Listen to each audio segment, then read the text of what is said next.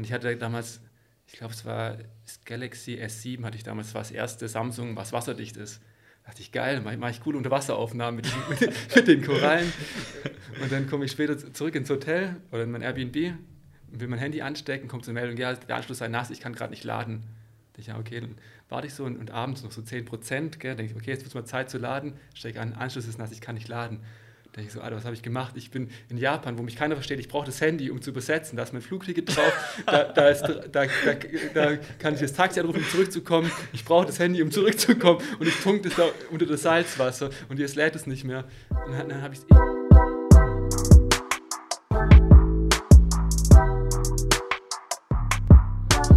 Wir waren noch da in, in, in Blüderhausen, da gibt es ja den, diesen Flow Trail.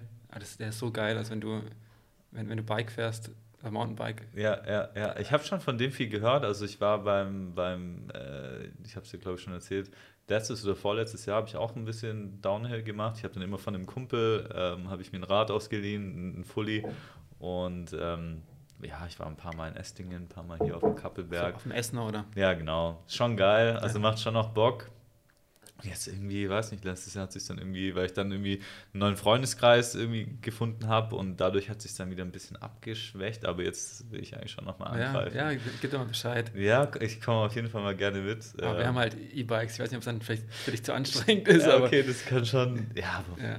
ja ich sage es mal runter, ist das gleiche, aber hochfahren ist dann halt, ja. ja nimmt eigentlich schon auf, oder?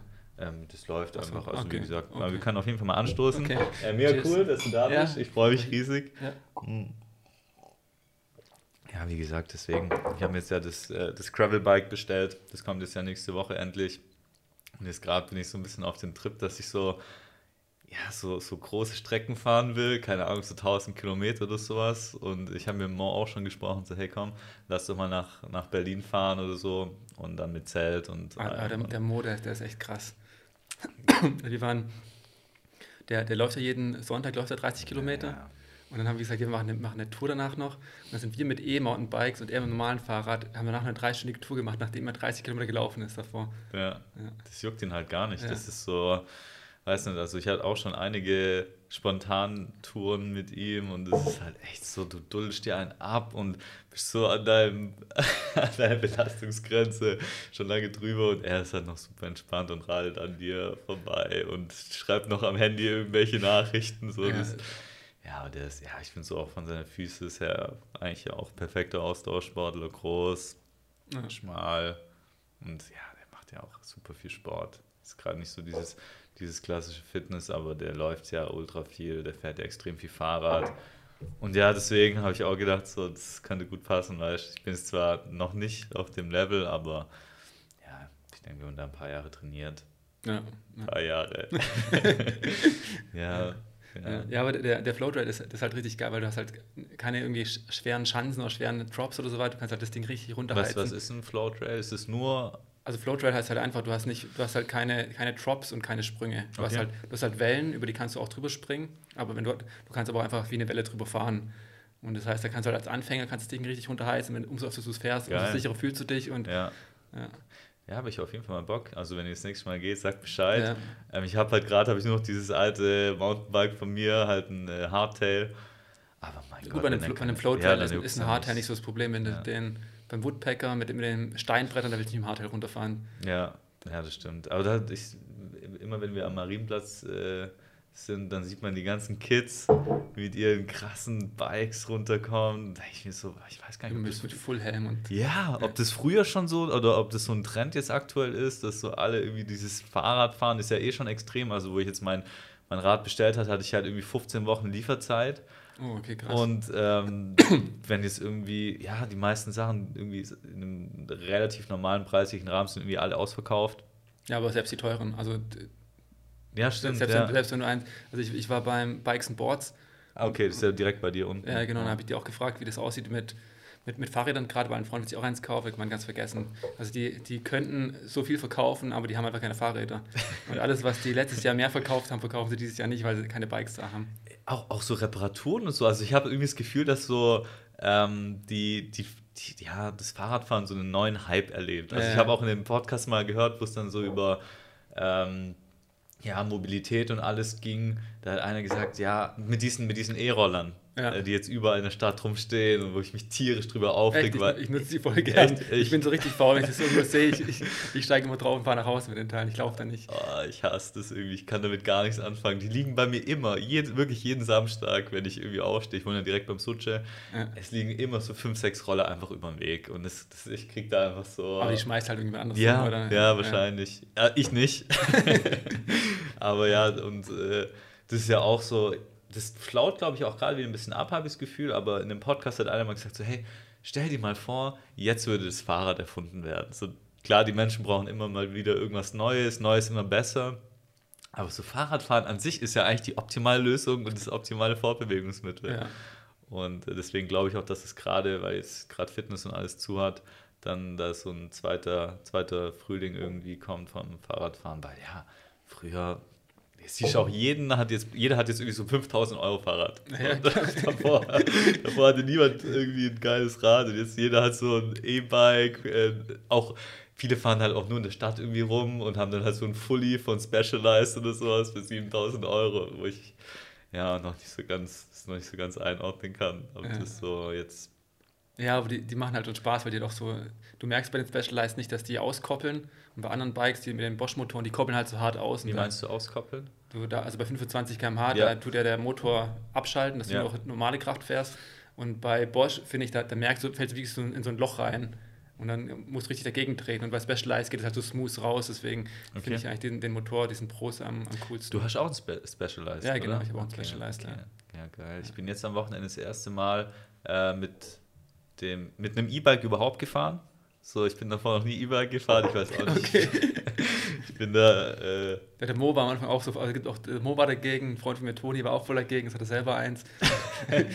es ist schon geil. So, und ich glaube jetzt, ja, man muss da vielleicht ein bisschen unterscheiden, wofür man das Bike möchte, aber jetzt viele nutzen es ja auch wirklich so, um diese, ja, um längere Strecken zu überbrücken. So. Ja. Ähm, und dafür finde ich es eigentlich super, wenn du jetzt irgendwo auf eine Party oder sowas fahren willst oder nicht komplett verschwitzt ankommen willst, dann ist das, glaube ich, schon ein Top-Thema. Also, Super, aber halt auch fürs Downhill, weil du halt, Ja, weil das Hochstrampeln, das Runterfahren ist schon richtig anstrengend und dann noch das Hochstrampeln. Also da bin ich nicht fit genug, um da oft genug den Trail wieder runterfahren zu ja, können. das stimmt auch. Aber, aber jetzt, jetzt habe ich letztens sogar von dem, ich glaube hier sogar vom Kappelberg, war ein großer Bericht in der Fellbacher Zeitung, ähm, dass es jetzt äh, sehr problematisch ist für die Förstner, ähm, dass, dass jetzt alle irgendwie mit ihren E-Bikes durch den Wald fahren und dadurch irgendwie, ähm, ja, gerade wird irgendwie verdichtet oder Ja, ja, so dass der Boden halt irgendwie so aufgewühlt wird, weil die halt auch schnell sind, wenn du jetzt mit 25 über, im Wald durchheizt, überall, kann ich mir schon vorstellen, dass so das ein oder andere Bäumchen dann irgendwie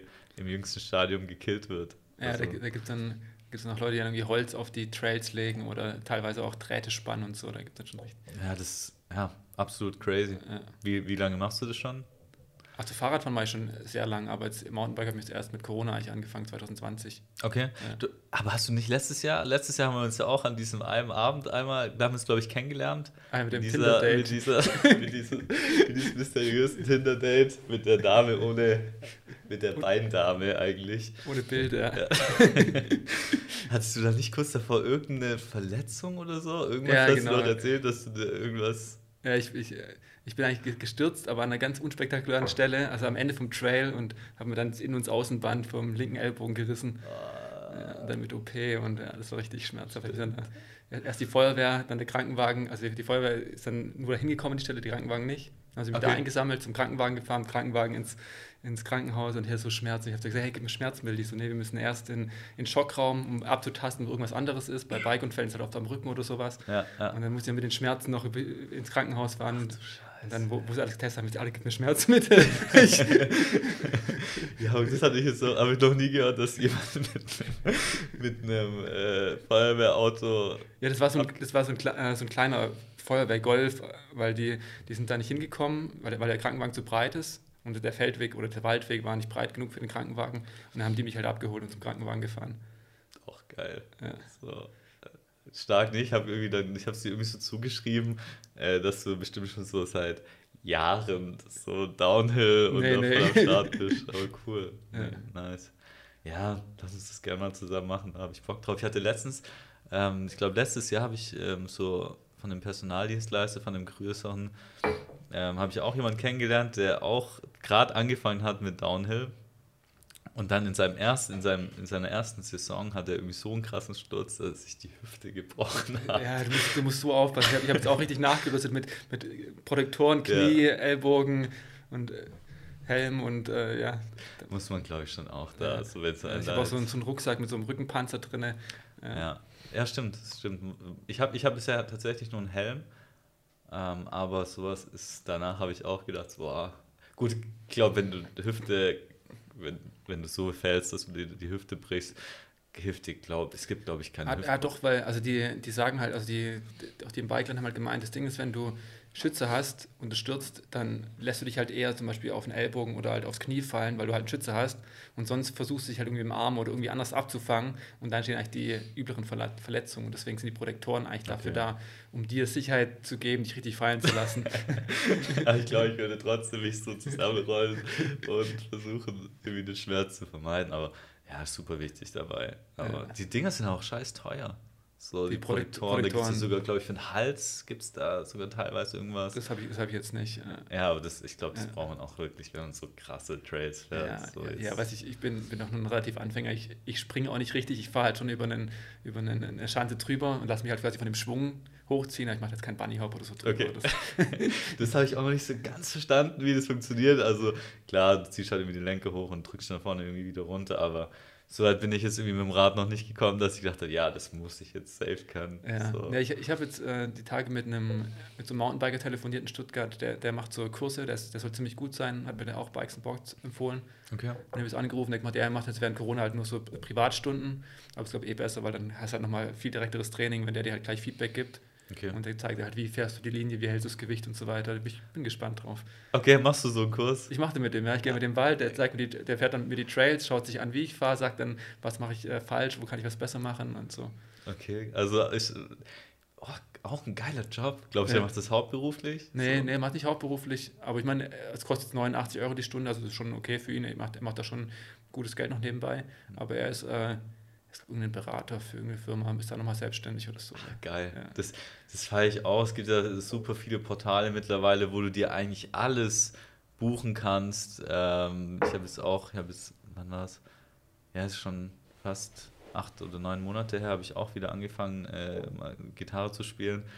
Und es ist so, wir leben in so einer geilen Zeit, du kannst dir einfach alles selbst beibringen und wenn YouTube du, ja genau, ja, ja. so YouTube und alles und wenn du da nicht weiterkommst, dann findest du halt irgendwelche Freelancer oder sowas, die du halt buchen kannst und die dann dir übers, Inter übers Internet, über irgendwelche Videos dann halt, äh, ja, Unterstützung irgendwie zukommen lassen und faszinierende Zeit, ja, ja feier ich übel. Ja. Ich habe es auch während der jetzt in den letzten Wochen ein bisschen rumprobiert, ein paar Beats zu machen mit so Beatprogrammen. Boah, das ist so schwer. Also, man sich ja nicht, da nicht auskennt mit Musik. Ein Kumpel von mir steht ziemlich, ziemlich krass am Start. Ähm, okay. Ja, ja, kann ich, kann ich mal gerne connecten. Der wohnt ja. auch äh, witzigerweise hier die Straße runter. Der ähm, ja, macht relativ erfolgreich Beatbox, der. Mhm. Und macht auch, hat auch so ein kleines Studio zu Hause und macht halt gern so Drum and Bass Sachen und sowas. Deswegen. Ja, cool, ja. Der, gerne. der ist da drauf, ja. Ja, man kann echt, ich glaube, der hat sich auch selbst beigebracht und. Ja, ich will das nur so ein bisschen hobbymäßig machen. Ich habe jetzt nicht vor, irgendwie DJ zu werden, aber einfach, einfach so nebenbei noch ein bisschen. Ich habe früher ein bisschen Klavier gespielt, hat auch mal Spaß gemacht, okay. auch, wo ich nicht besonders gut war, aber ich finde, Musik machen ist schon, ist schon geil. Ich finde auch, also ich habe mir so für mich selbst irgendwie so als, als Grundsatz ähm, vorgenommen, immer irgendwas äh, Kreatives zu machen sei es jetzt irgendwas Musikalisches oder irgendwas Künstlerisches, ähm, dann immer irgendwas, wo du, sag ich mal, eine gewisse Progression beim Lernen hast, also so eine Sprache zu lernen oder, ähm, ja, was weiß ich, irgendeine neue, neue Fähigkeit, irgendwas. Und halt irgendwas Sportliches. Sprichst du noch Sprachen, noch andere? Ich habe, ähm, ich, ich weiß gar nicht, wie viele Jahre drei Jahre, zwei, drei Jahre habe ich Russisch gelernt. Ah, okay. Und äh, meine, meine Ex äh, ist Russin. Und deswegen, ich habe damals, hab ich, früher habe ich relativ viel äh, Computer gezockt. Und dann habe ich mir gedacht, so, Alter, in der Zeit ähm, könntest du locker eine neue Sprache lernen. Ich habe es ja. immer wieder mit dem Kumpel gesagt, als wir da so wieder einen Tag durchgezockt haben, so, hey, in der Zeit hätten wir doch viel geilere Sachen machen können. So dieses, äh, dieser Dialog ist dann immer weiter gereift und irgendwann habe ich gesagt, so, heute verkaufe ich meinen Computer und heute fange ich an, eine Sprache zu lernen. Und ja, ich fand Russland hat mich schon immer irgendwie mega fasziniert, einfach die Kultur und die Leute und auch die Musik, ja. ähm, das Essen. Und deswegen habe ich dann äh, Russisch angefangen, habe damals noch äh, studiert hier. Auch Kyrillisch, oder? Ja, also okay. ich kann äh, lesen und schreiben. Und ähm, ja, dann habe ich meine damalige Freundin kennengelernt, die Russin war. Aber hast du vorher Russisch gelernt oder dann hast du dann Russisch benutzt, um sie kennenzulernen? Oder? Äh, nee, es, hat, es war relativ zeitgleich. Also so okay. dieses, dieses Ding, okay, ich verkaufe einen Rechner und lerne Russisch, war wirklich so in dieser Phase, wo wir uns dann kennengelernt haben. Und deswegen hat es super gepasst. Also die äh, Familie war auch tatsächlich äh, ist in Russland eigentlich aufgewachsen und dann, ich glaube, als sie 10 oder 11 war, sind dann hierher gekommen. Das heißt, die Mom und der Vater haben halt hauptsächlich Russisch gesprochen, deswegen war es so, das war das Beste. Also ja. das, äh, man konnte halt irgendwie direkt rein, man muss, kann halt nur über die Fremdsprache dann sprechen und ja, mir hat es selbst super viel gebracht und dann ähm, habe ich alle Kurse an der Uni gemacht, die es gab, war dann auch ähm, an, an, der Russ, an der russischen Uni in russischen Uni, an der Uni in St. Petersburg für zwei Wochen in so einem Kurs und war dann noch einen Monat weiter in Russland unterwegs und es war mega geil. Ah, okay, cool. Ja. Ja. Ich habe nur mal Tagalog gelernt. Was hast du gelernt? Tagalog, das ist die äh, Sprache aus den Philippinen. Okay. Ich war zweimal in den Philippinen im Urlaub. Das letzte Mal war ich, war ich also gerade der Januar vor Corona, also 2020, war ich einen Monat in den Philippinen okay. und habe halt vorher nochmal Tagalog gelernt. Und das halt Tagalog. Ich wusste, das ist, das ist so unangenehm, weil ich wusste gar nicht, dass es die Sprache da hat, Philippinisch. Ja, gut, die, die, haben in den Philippinen haben die mehrere Sprachen, aber Tagalog okay. ist so die, die Hauptsprache. Ja, und die, das Witzige an der Sprache ist, die haben immer so, also die wiederholen immer ganz viele Silben und dadurch klingt die Sprache irgendwie so süß, finde ich so. Du sagst zum Beispiel, schön dich kennenzulernen ist Nagagalak Kong Makilalaka. aber dann auch, also dann bestimmt auch schwierig zu lernen, oder? Nee, eigentlich, eigentlich nicht so, weil äh, die, die benutzen die lateinische Weise zu schreiben oder zu lesen. Das heißt, du kannst als Deutsch das eigentlich fast so lesen und sprichst es genauso aus, wie du siehst. Du musst nicht irgendwie jetzt irgendwelche, irgendwelche, Zeichen oder, oder irgendwelche Umlaute lernen, wie jetzt im Französischen oder in anderen kyrillischen Sprachen. Ja, ja. Ja. Aber interessant und, und hast du so, ist so, ähm, ja, ist das so deine, oder wie bist du darauf gekommen, die Sprache zu lernen? Was einfach so, okay, finde ich geil. Ich habe es eigentlich fast immer bei, bei jedem Urlaub gemacht, aber der, ich habe hab das auch mit, mit Japanisch, da habe ich probiert, das war extrem schwer. Russisch habe ich auch ein bisschen gelernt, aber in, das Tagalog, das war irgendwie so am einfachsten zu lernen, fand ich, weil halt die, die Schrift gleich ist und weil die Aussprache so okay. ähnlich ist. Ja.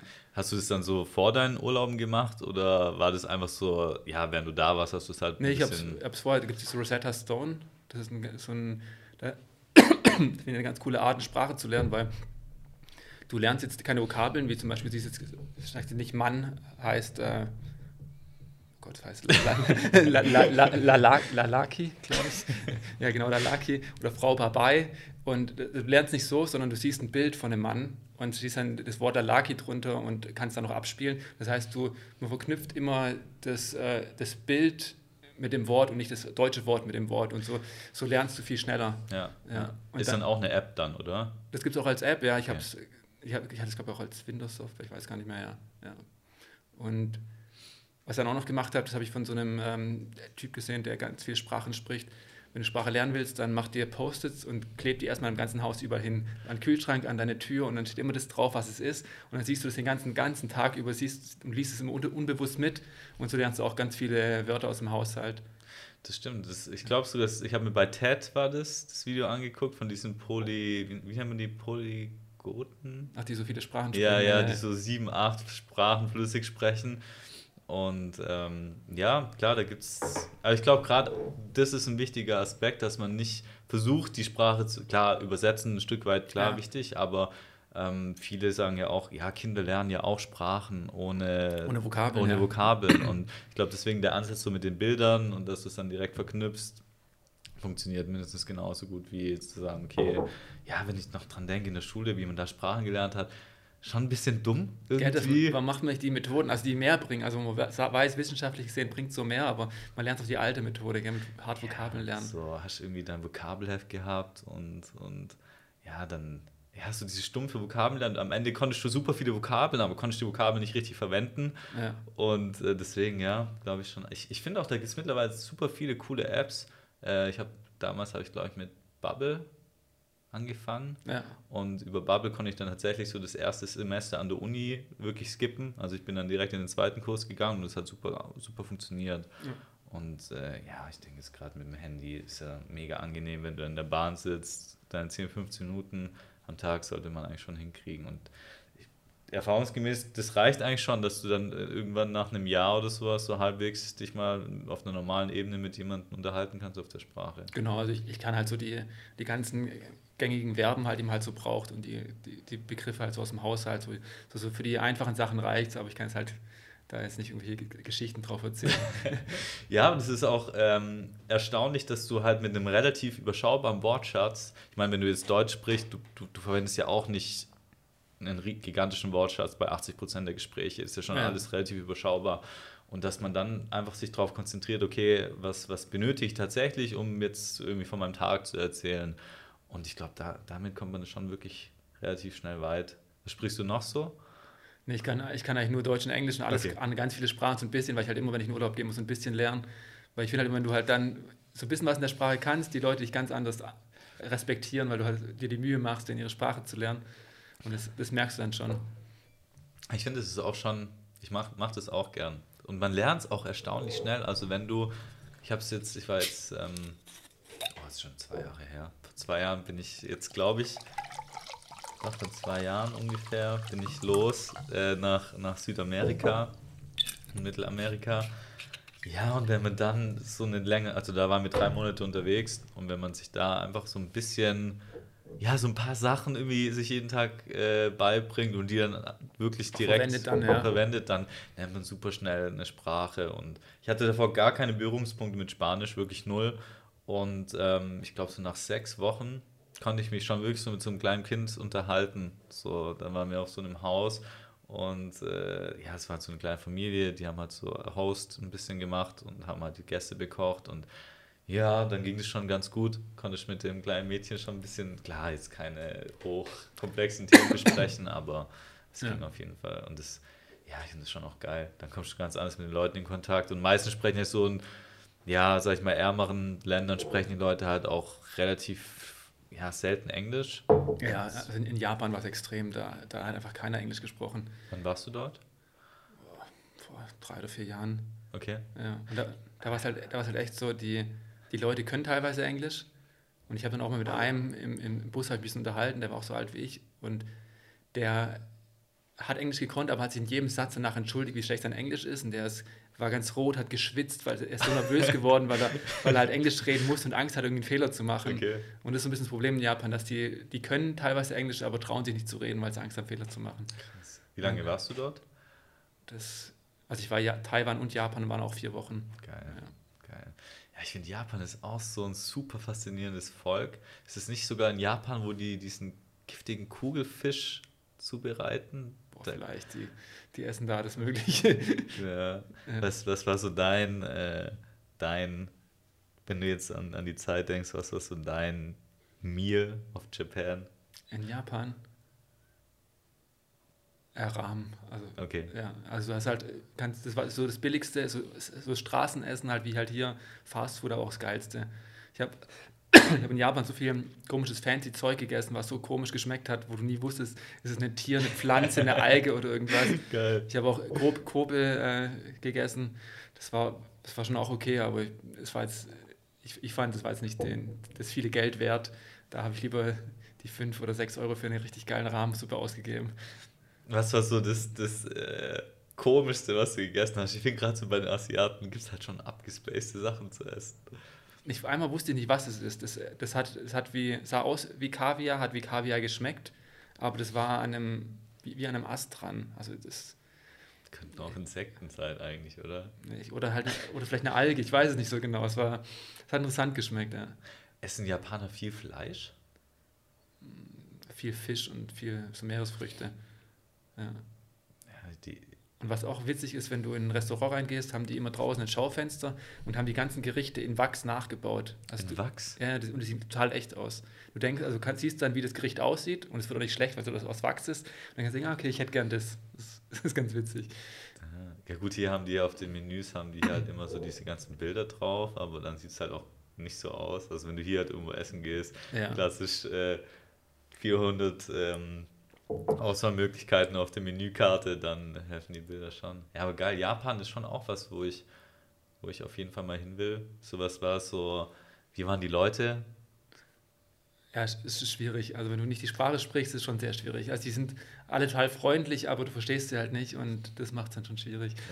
Okay. Ich bin, ich bin von Taiwan nach Okinawa geflogen, das ist so eine, so eine südliche Insel von Japan, ja. aber es war halt Off-Season und dann habe ich am Flughafen, bin erst abends angekommen, hatte ein bisschen Verspätung, wie ich zu meinem Airbnb komme. Ich bin alleine gereist und hat er gemeint, ja, das da komme ich bloß im Taxi hin. Ich bin im Taxi hingefahren und ich habe für den Flug Taiwan nach Okinawa 120 gezahlt, ich glaube 140 für das Taxi vom Flughafen zum Airbnb. Also Taxis sind brutal teuer. Wie lange bist du da gefahren? War das so eine riesige Strecke oder hat er sich hat er einfach gedacht, okay, nee, das, Gringo kann ich ab? Nee, das, das, machen die gar nicht. Also die abzocken, abgezockt wirst in Japan nicht. Aber ja, es sind schon vielleicht, kann schon sein, dass wir 50 Minuten gefahren sind, ich weiß nicht mehr. Es war schon ein Stück auf jeden Fall. Und dann war, dann war ich da und es war Off-Season, da war nichts los. Da, da gab es eine so eine, eine so eine Tankstelle und so einen kleinen Supermarkt und, und halt so, so ein, ein Restaurant, wo man halt so ein bisschen Fleisch essen konnte. Und ich wollte eigentlich ein Auto mieten und die Insel erkunden. Und ich hatte einen, den internationalen Führerschein dabei, der war aber nicht ins Japanische übersetzt. Und ich dachte, das reicht, hat nicht gereicht. Scheiße. Konnte ich das Auto nicht mieten. Dann dachte ich, was mache ich jetzt? Ich hatte vier Tage das Airbnb, das war schon ganz geil, aber dann bin ich an den Strand gegangen und da war alles voll mit so toten Korallen. Also da hat irgendwie so ganz viele Korallen angespielt. Und ich hatte damals ich glaube, es war das Galaxy S7, hatte ich damals, war das erste Samsung, was wasserdicht ist. Da dachte ich, geil, mache mach ich coole Unterwasseraufnahmen mit, mit, mit, den Korallen. Und dann komme ich später zurück ins Hotel oder in mein Airbnb, will mein Handy anstecken, kommt zur Meldung, ja, der Anschluss sei nass, ich kann gerade nicht laden. Da ich, ja, okay, dann warte ich so und, und abends noch so 10 Prozent, denke ich, okay, jetzt wird es mal Zeit zu laden, stecke an, Anschluss ist nass, ich kann nicht laden. Da ich so, Alter, was habe ich gemacht? Ich bin in Japan, wo mich keiner versteht. Ich brauche das Handy, um zu übersetzen. Da ist mein Flugticket drauf. Da, da, ist, da, da, kann ich das Taxi anrufen, um zurückzukommen. Ich brauche das Handy, um zurückzukommen. Und ich tunke das da unter das Salzwasser. Und jetzt lädt es nicht mehr. Und dann, dann habe ich es ewig, hab ewig geföhnt. Und dann war es schon bei, bei 5%. Und dann hat Bist zittrig geworden? Ja, ich bin richtig nervös geworden. Und dann, dann, dann, dann hat es kurz geladen. So auf, auf 15 Prozent kam die Meldung wieder. Und dachte ich, okay, ich, ich muss jetzt äh, irgendwie gucken, dass ich auf jeden Fall wieder erst erstmal wieder aus diesem Ort zurückkomme. Einmal wieder bin wir zurück nach äh, Taiwan geflogen, nach Taipei, da haben die Leute wenigstens Englisch gekonnt. Äh, warst du nur ganz kurz dann in Japan? Nee, ich war, ich, war, ich war vier Tage in, in Okinawa. Ich bin aber nicht von, also ich bin Taipei, Okinawa, Okinawa, Taipei und dann Taipei, Tokio. Okay. Und dann habe ich das Festland gemacht, weil das näher an, an Taiwan dran. Okay, ja, klar. Ja, und dann habe ich eine Kollegin geschrieben, die ist Japanerin, sag ich hey, äh, Tunko, ich bin hier gerade auf Okinawa und ich, ich habe keine Ahnung, wie ich zurückkomme. Hier fährt kein Bus, kein Taxi, gibt es kein Hotel, wo ich fragen kann, ich muss irgendwie zurück zum Flughafen. Was, was soll ich machen? Hat die gemeint, ja, das kann sie jetzt gerade auch nicht sagen, aber sie, sie, sie, sie, weiß, dass es im Ort nebendran müsste eine Busverbindung geben soll. Jetzt soll ich mal rüberlaufen und ein, einfach ein Foto machen von der Haltestelle. Mit, ich hatte mit deinem Akku. Ich mal wieder ausschalten, rübergelaufen, Bild gemacht, ihr geschickt, ausgemacht, dann wieder gewartet, wieder angeschaltet. Dann hat sie geschrieben, okay, du musst mit dem Bus dahin fahren, da umsteigen, dann zum Flughafen und, und, dann, und dann zurückfliegen. Und dann habe ich immer das Handy kurz angeschaltet und, und ich habe ich, ich, ich hab, ich hab mich so verflucht, dass ich das gemacht habe, dass nur Wasser getaucht habe. Ich hatte das S7 7 hatte ich tatsächlich auch. Ja. Äh, aber ein geiles Handy. Ich hatte so dieses, das war, glaube ich, das erste, wo es dieses Ad, wo es dieses Edge-Handy ja, gab. Das zweite, das S6 war das erste. Genau, das S7 war das zweite, aber es war das S7 war, glaube ich, das erste, was wasserdicht war. Oh mein Gott, aber an, an, die Story müsste ich dein ganzes Leben wahrscheinlich noch erinnern. Ja. Wahnsinn. Ja, wo ich in den Philippinen war, habe ich dann zwei Handys mitgenommen. Dachte, den Fehler meine ich nochmal. ja, ja, krass, aber da. Ja, ich finde sowas ist schon krass, dass man, ich frage mich, wie die Leute das früher gemacht haben, weißt du, wenn du jetzt so, ja, ist man dann nicht als Deutscher nach Japan geflogen, weil ich meine, ja, es ist brutal schwer. Wahrscheinlich, du hast halt dann irgendwie so ein Übersetzungsbuch dabei gehabt und hast dann immer gesucht, wahrscheinlich nach den Wörtern oder so.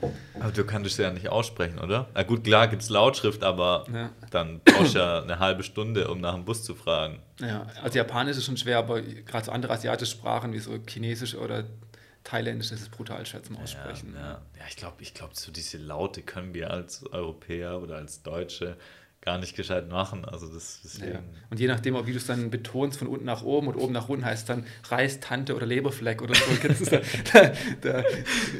Ja, gut. Wenn die das dann halbwegs wissen, okay, das liegt nah beieinander, dann, dann geht es vielleicht, aber ja. ja. das ist auch im Russischen schon auch so, dass die, die, die Intonation dann schon auch viel auf die Bedeutung des Wortes äh, ja, Auswirkungen hat. Und ja, es ist, ja, mein Gott, aber cool. Und das heißt, du bist dann, wie lange warst du dann in Japan in Summe? Ich, ich, weiß nicht mehr ganz genau, ich war insgesamt vier Wochen in Taiwan und Japan zusammen. Ich war dann noch in Kyoto, was ich, was ich, das war tatsächlich die coolste Stadt in Japan, weil die so traditionell ist mit den ganzen Pagoden. Ja, da bin ich, da bin ich auch so, so einen Affenberg hoch. Okay. Und ich habe auch so halt alles auf Google Maps halt geschaut, wo geht's hoch. Und dann war ich, war, war ich fast ganz oben und es war, es war so anstrengend. Und dann frage ich so einen Typ, ja, wo, wo der Affenberg sei. Und dann zeigt es so auf einen anderen Berg, der da drüben. Und dann muss ich den mal runterlaufen und den anderen Berg hochlaufen. Scheiße. Ja. Aber geil. Ja, Kyoto, Kyoto war richtig nice. Was hat dir da am besten gefallen? Also das ist halt noch, das ist so das Japan, wie ich es mir halt vorgestellt habe. Das, so Tokio oder Osaka, das ist halt alles so extrem voll mit Leuten und alles bunt, laute Musik und ganz viele Gerüche die ganze Zeit, ist halt so richtig Reizebeflutung.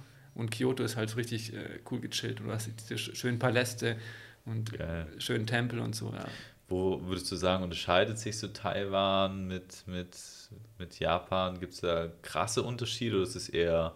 Das ist tatsächlich ja, von der Kultur ein bisschen ähnlich. Also, ja, also ich würde sagen, Japaner und die Taiwanesen sind auf jeden Fall ähnlicher als zum Beispiel Taiwanesen und Chinesen, obwohl die beide ja eigentlich Chinesisch sprechen. Also sie haben die gleiche Sprache, aber die sind eher, die, die mögen sie auch gern, die Japaner und die Taiwanesen, also lieber als die Chinesen. Ja, ja, klar.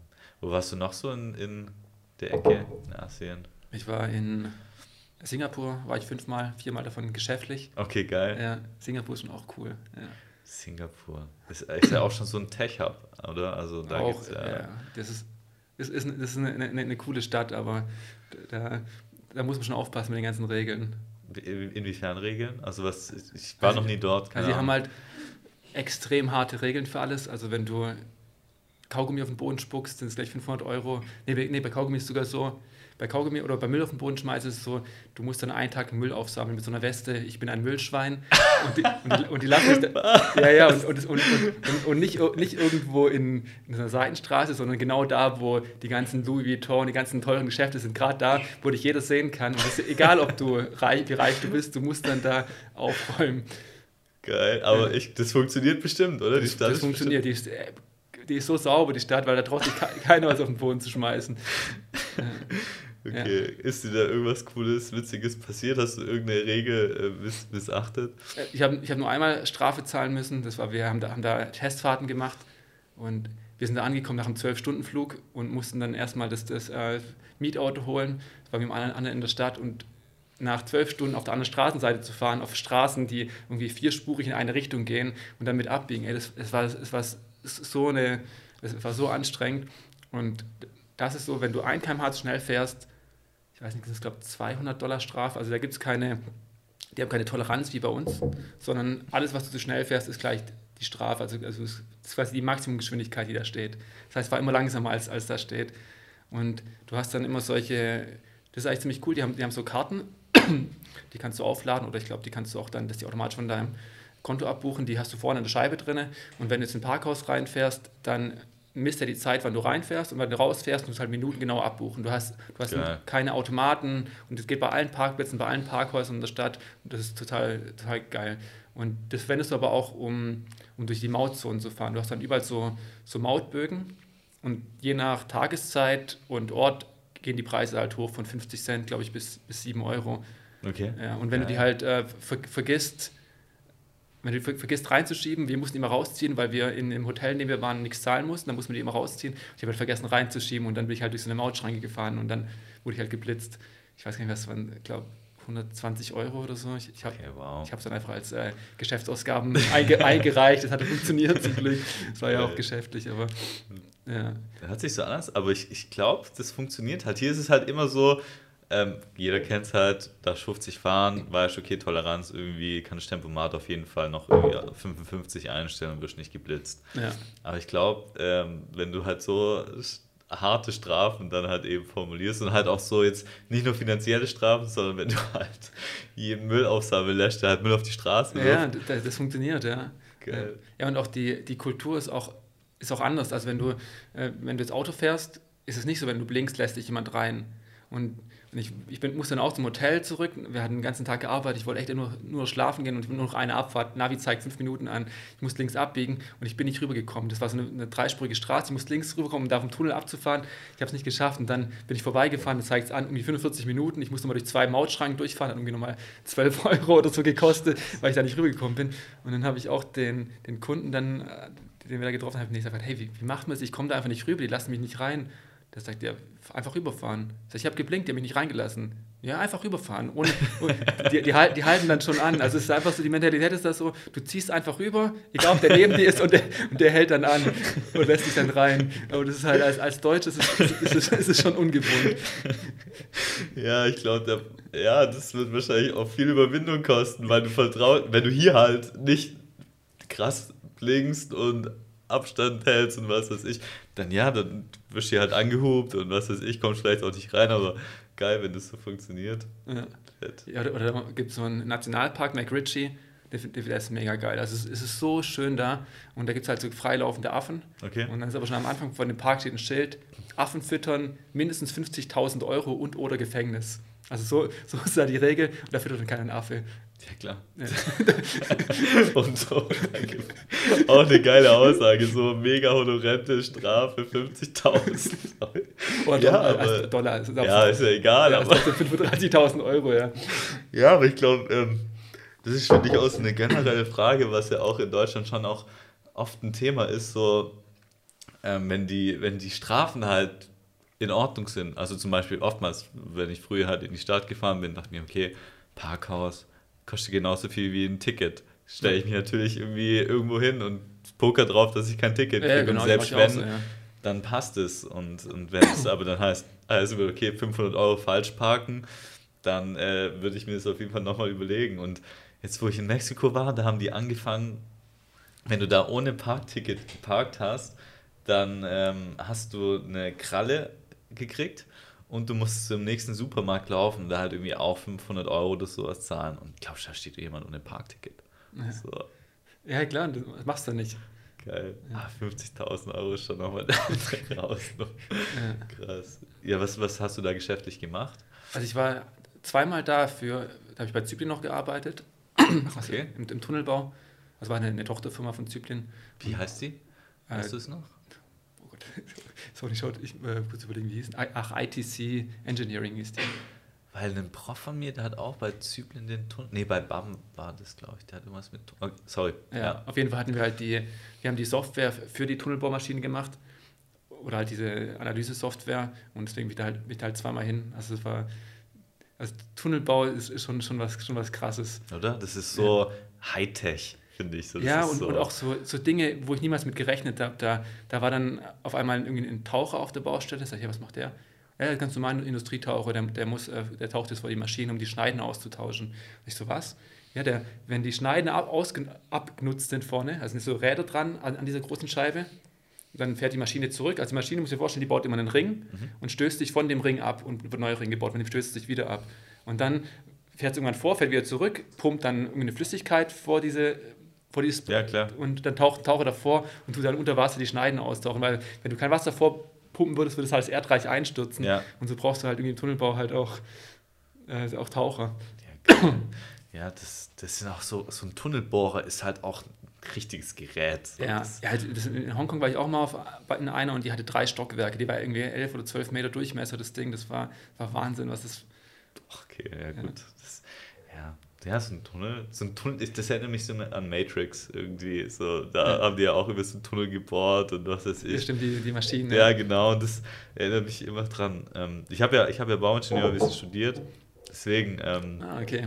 feiere ich das auch schon ziemlich ab, so extreme, ja. extreme, extrem große Baumaschinen. So, das ist schon was, wow, da, wenn du vor so einem Ding mal stehst, dann. ja, einmal, das war auch eine, das war auch krass, das war war das sein Gotthard Basistunnel, ich weiß nicht mehr genau, auf jeden Fall. Man hat dann, dann man sagt dann, mehrere Angriffe hat man, also man tut nicht von hinten und vorne bohrt man, aber teilweise, wenn der Tunnel lang ist, auch, fängt man auch irgendwo in der Mitte ja. an. Aber wenn du halt, der, wenn der Berg halt in der Mitte richtig tief ist, dann bohrst du halt erstmal von oben einen Schacht runter. Und das ist so, wenn du jetzt einen Schacht runterbohrst und dann machst du mal Spritzbeton hin, dann würde ja das Erdreich den Spritzbeton zusammendrücken, bevor ja. er fest ist. Das heißt, die Maschine friert das ganze Erdreich ein, bis dann der Beton gehärtet ist und dann wird es erst wieder aufgetaut. Also was da auch für Energie reingeht, ist Wahnsinn. Ja, ja. Wie bist du, also ich weiß noch relativ wenig davon, was du machst. Das war ja eigentlich so nur wegen, ja. mit, dem Uli, war das ja so der Kontaktpunkt. Ähm, du machst irgendwas mit Software. Wie bist du da so zu dem Tunnel, also in die Bauwirtschaft gekommen? War das so, hat es dich interessiert oder? Mm, also ich, genau, also ich habe halt, ich hab halt äh, Informatik-Ausbildung gemacht und war dann erst bei so, einer, bei so einer Agentur, die hat so Webshops gemacht. Okay halt, und in so Agenturen du halt mega schlecht bezahlt. Und dann ja. hatte, hatte ich halt auch so ein Bewerbungs-, also nee, ein Gehaltsgespräch mit meinem Vorgesetzten. Und dann hatte ich halt auch irgendwie, ich weiß nicht, was ich damals verdient hatte, aber es war, es war unter 40.000, glaube ich, damals. Okay. Also du steigst da relativ äh, gering ein, vor allem in den Agenturen, wenn du halt wenig kannst.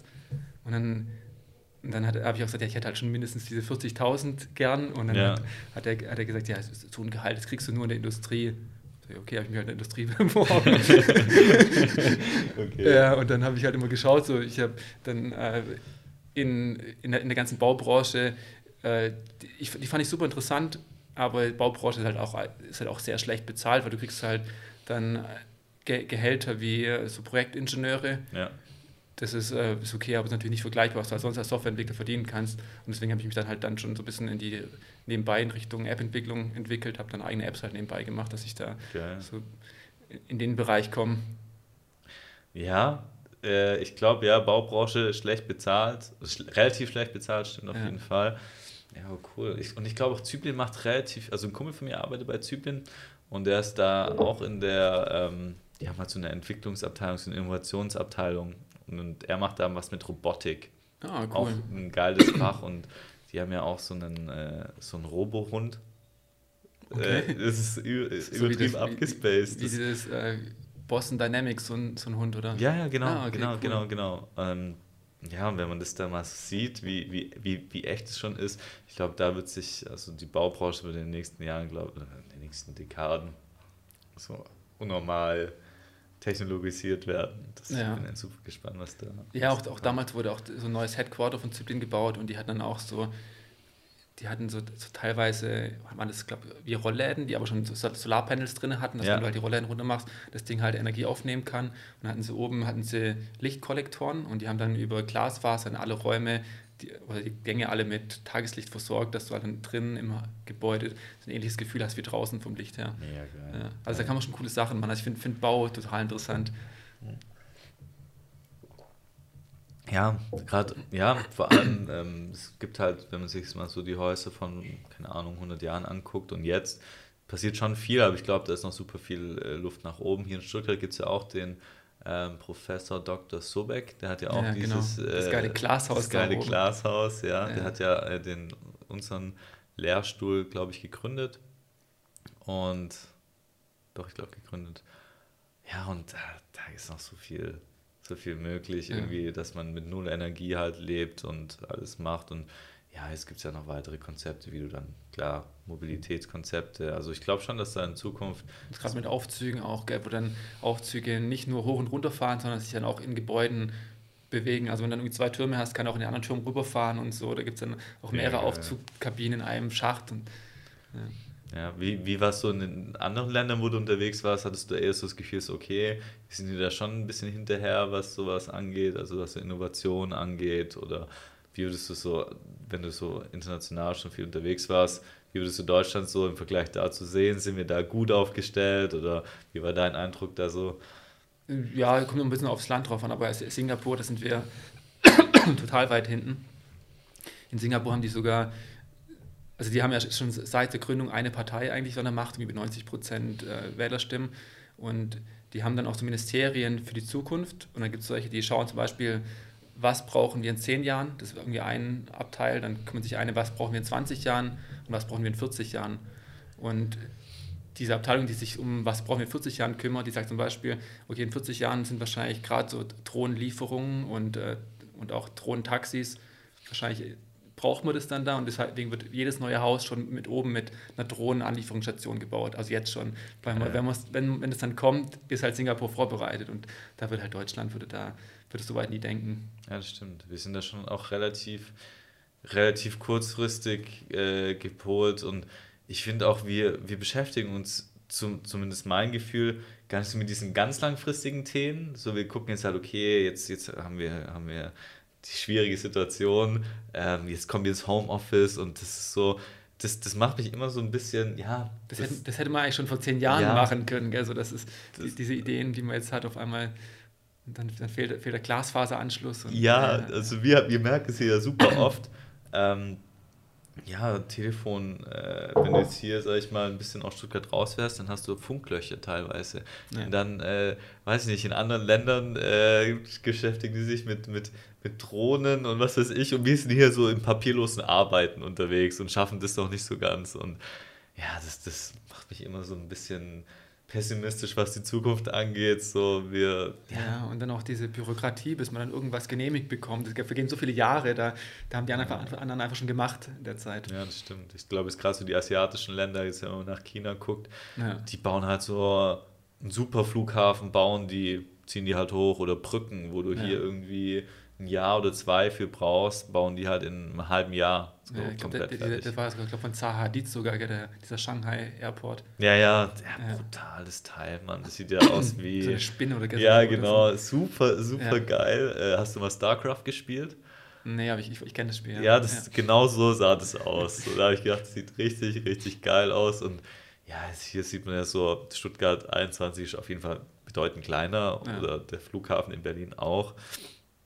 Aber ja, wir schlagen uns hier so mit den Regulatorien rum, die wir uns selbst auferlegen und stetig erneuern und die dann die Bauvorhaben, die dann halt über mal äh, zehn Jahre oder irgendwas gehen, ja, die, die müssen sich dann immer wieder mit den neuen Regularien rumschlagen und es kostet wieder Geld und, ah, ja. und dann auch, hier ist die Politik sehr stark ja weiter in die gerade größeren Bauprojekte eingespannt und das macht es halt noch viel, viel schwerer, weil so ein Politiker hat halt irgendwie seine vier Jahre Amtszeit, versucht da dann möglichst äh, politisch sinnvoll zu agieren, aber hat da von der ganzen Materie keine Ahnung. Ja. Und wir haben jetzt in der Uni, das, das sind diese Public-Private Partnerships, nennt man diese Projekte, da haben wir halt gelernt, ja, es ist super toll, super toll und funktioniert und es gibt wirklich so die mittelgroßen Baustellen, da ist es vielleicht okay, das funktioniert, aber so mega Baustellen, da ist es einfach nur wirklich versagt einfach jede, jedes Projekt.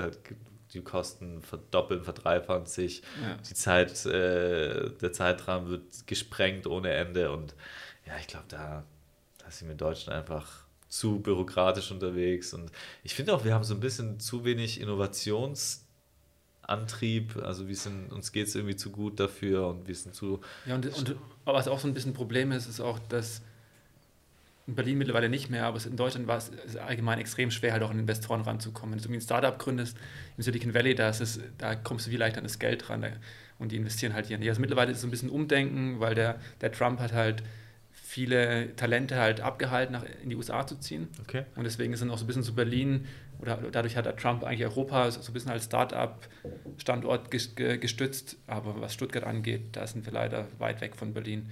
Ich meine, jetzt hat ja auch Apple, hat es wieder ein neues äh, ich glaube, ein Chipzentrum jetzt in München gebaut. Ja. Und äh, Google ist in München oder die Here Maps ist in Berlin. Also alle, die ganzen, die ganzen Tech-Konzerne, die gehen halt nach Hamburg, Berlin und, äh, und München. Aber Stuttgart geht halt keiner, das ist halt schon schade. Gar nichts, das hatten wir, hatten wir auch mit dem Uli besprochen. Er sieht Stuttgart da schon ganz gut irgendwie beisammen. Also jetzt hier in, in Feingen wird ja auch dieser KI-Standort. Das finde ich cool, ja, dass, dass sie den jetzt bauen, ja. Ja, finde ich auch mal ein gutes Signal, ähm, weil ich finde halt gerade hier, weil wir so stark halt durch die, durch die Automobilkonzerne irgendwie geprägt sind, auch was so, ja, was so der Werdegang von den Leuten angeht. So früher war es halt so am besten, du hast irgendwie studiert und bist dann direkt irgendwie zum Daimler oder sonst was gegangen, zu Porsche noch besser und da warst du halt dein ganzes Leben. Da hast du gearbeitet. Boah, das, das, kann ich mir nicht vorstellen. Ich meine, ich, da bin ich ja, ich durch, durch mein Freelancing bin ich ja immer nur so drei bis fünf Monate beim einem Unternehmen und das finde ich halt mega cool. Weil du lernst halt jedes Mal so viel Neues und ich, und ich finde immer, wenn du irgendwo angestellt bist, zumindest in der Softwarebranche, du hast nach einem halben Jahr irgendwie alles so gelernt, was du in dem Unternehmen halt lernen kannst und dann machst du halt diese, diese Daily Arbeit, die halt immer irgendwie das Gleiche ist.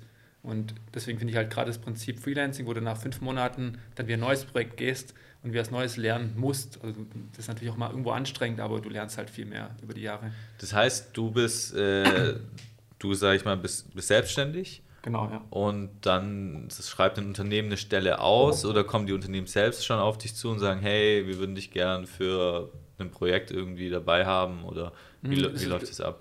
Das ist unterschiedlich. Also der, der normale Weg ist meistens über Agenturen. Das ist also irgendwas wie Hayes oder so, die, die okay. Ja, da, ist, da fragt die Firma, ja, wir brauchen einen Freelancer, dann schreiben die mich an. Das ist halt, das ist cool, weil, weil die halt einem viel Arbeit abnehmen und sind auch meistens nett und ziemlich kompetent, diese ganzen Agenturen, aber nehmen natürlich auch einen Teil vom Stundensatz. Ja, klar. Ja. klar Und deswegen ist es ist natürlich für mich immer geschickter, wenn ich halt ein Projekt direkt bekomme. Ich würde mal sagen, also die, ja, jedes zweite Projekt ist direkt und jedes zweite Projekt geht über eine Agentur. Okay, und wie, also das heißt, hast du dann diese Projekte, hast du dann immer nur eins oder hast du auch manchmal mehrere parallel oder ich habe damit noch gar keinen Berührungspunkt gehabt mit so Freelancing. Genau, und ich habe, also meistens ist schon wirklich ein Hauptprojekt. Es gibt immer so kleine Dinge, wo man dann noch nebenbei was macht oder zwischen, zwischen Projekten. Aber du hast schon irgendwie ein Hauptprojekt, an dem, an dem du bist, wo du es auch dann dein, deine 40 Stunden hast im, in der Woche, die du abrechnest. Ja.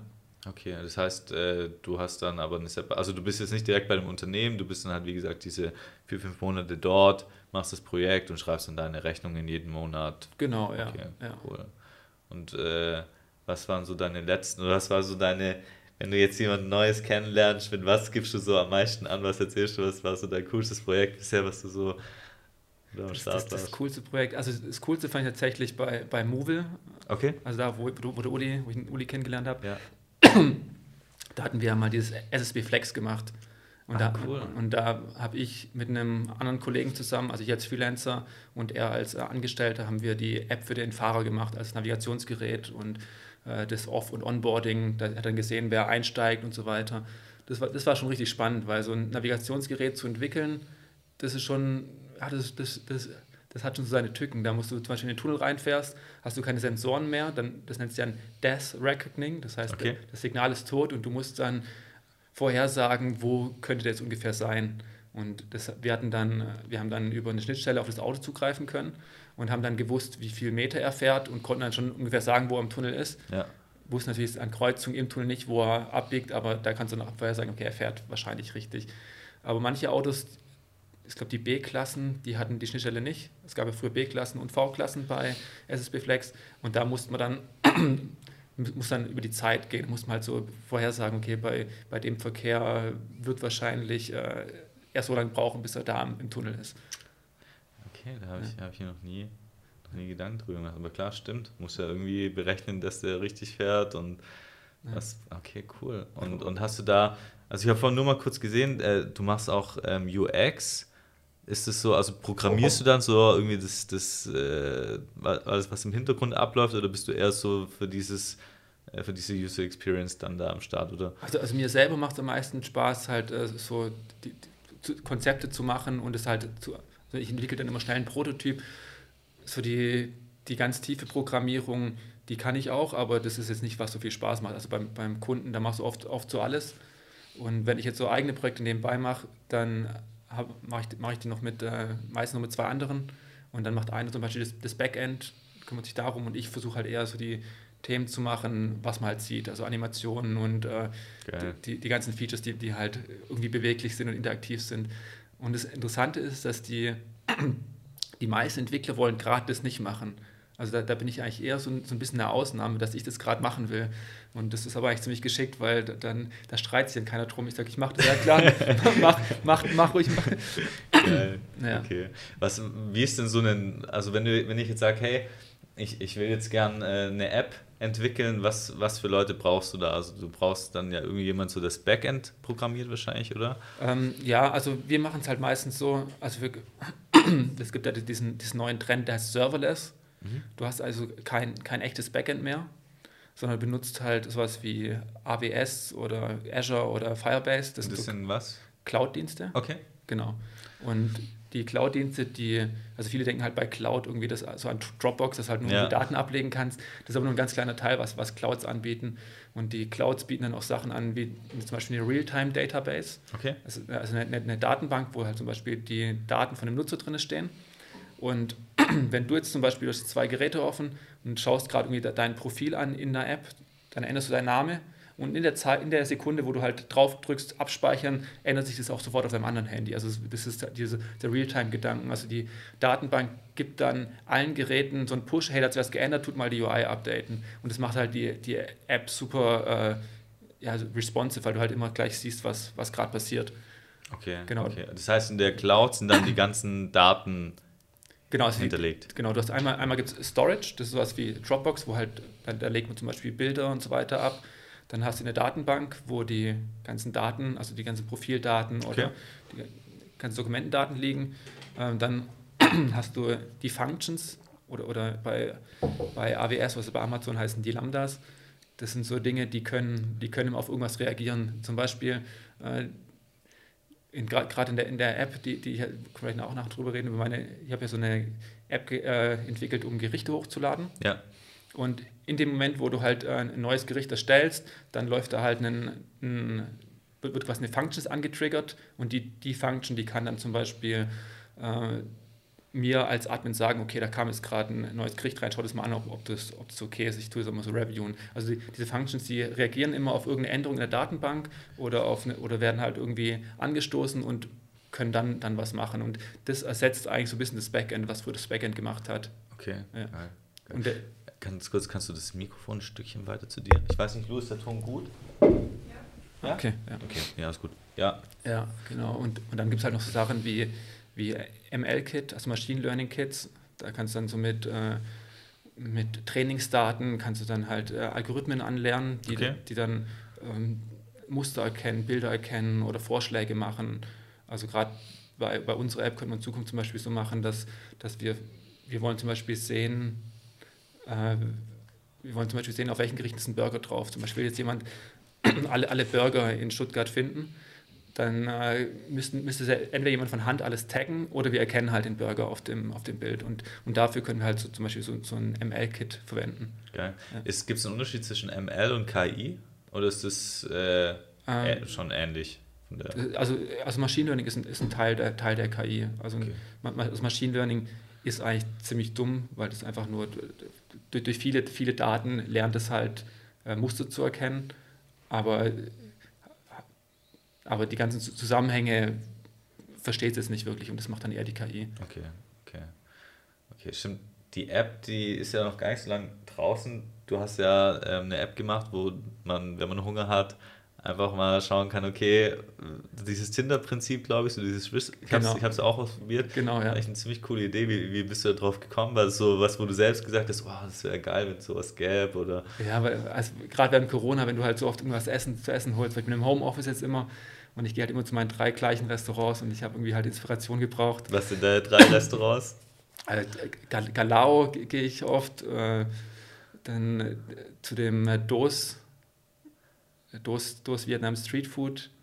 Kenne ich nicht, okay. Ja, und äh, Mariendöner, da gehe ich hin. Oder zu dem, zu dem Bagdad 2 ah, ja. Gerber. Also alles, was halt irgendwie so ein bisschen in Reichweite von mir. Ich wohne, ich wohne an Tübinger Straße. Ja. ja. Ja, und da, da war es halt echt so, dann war auch ein, Freund da, mit dem ich schon ein paar Projekte gemacht habe. Und dann haben wir gesagt, hey, wir, wir, haben Hunger und dann haben wir das Problem gesehen und haben gedacht, was können wir machen? Sag, komm, wir machen so eine App, wo die Leute einfach ihre Gerichte hochladen, die sie mögen und dann können andere Leute durch die Gerichte durchgehen. Geil. Ja.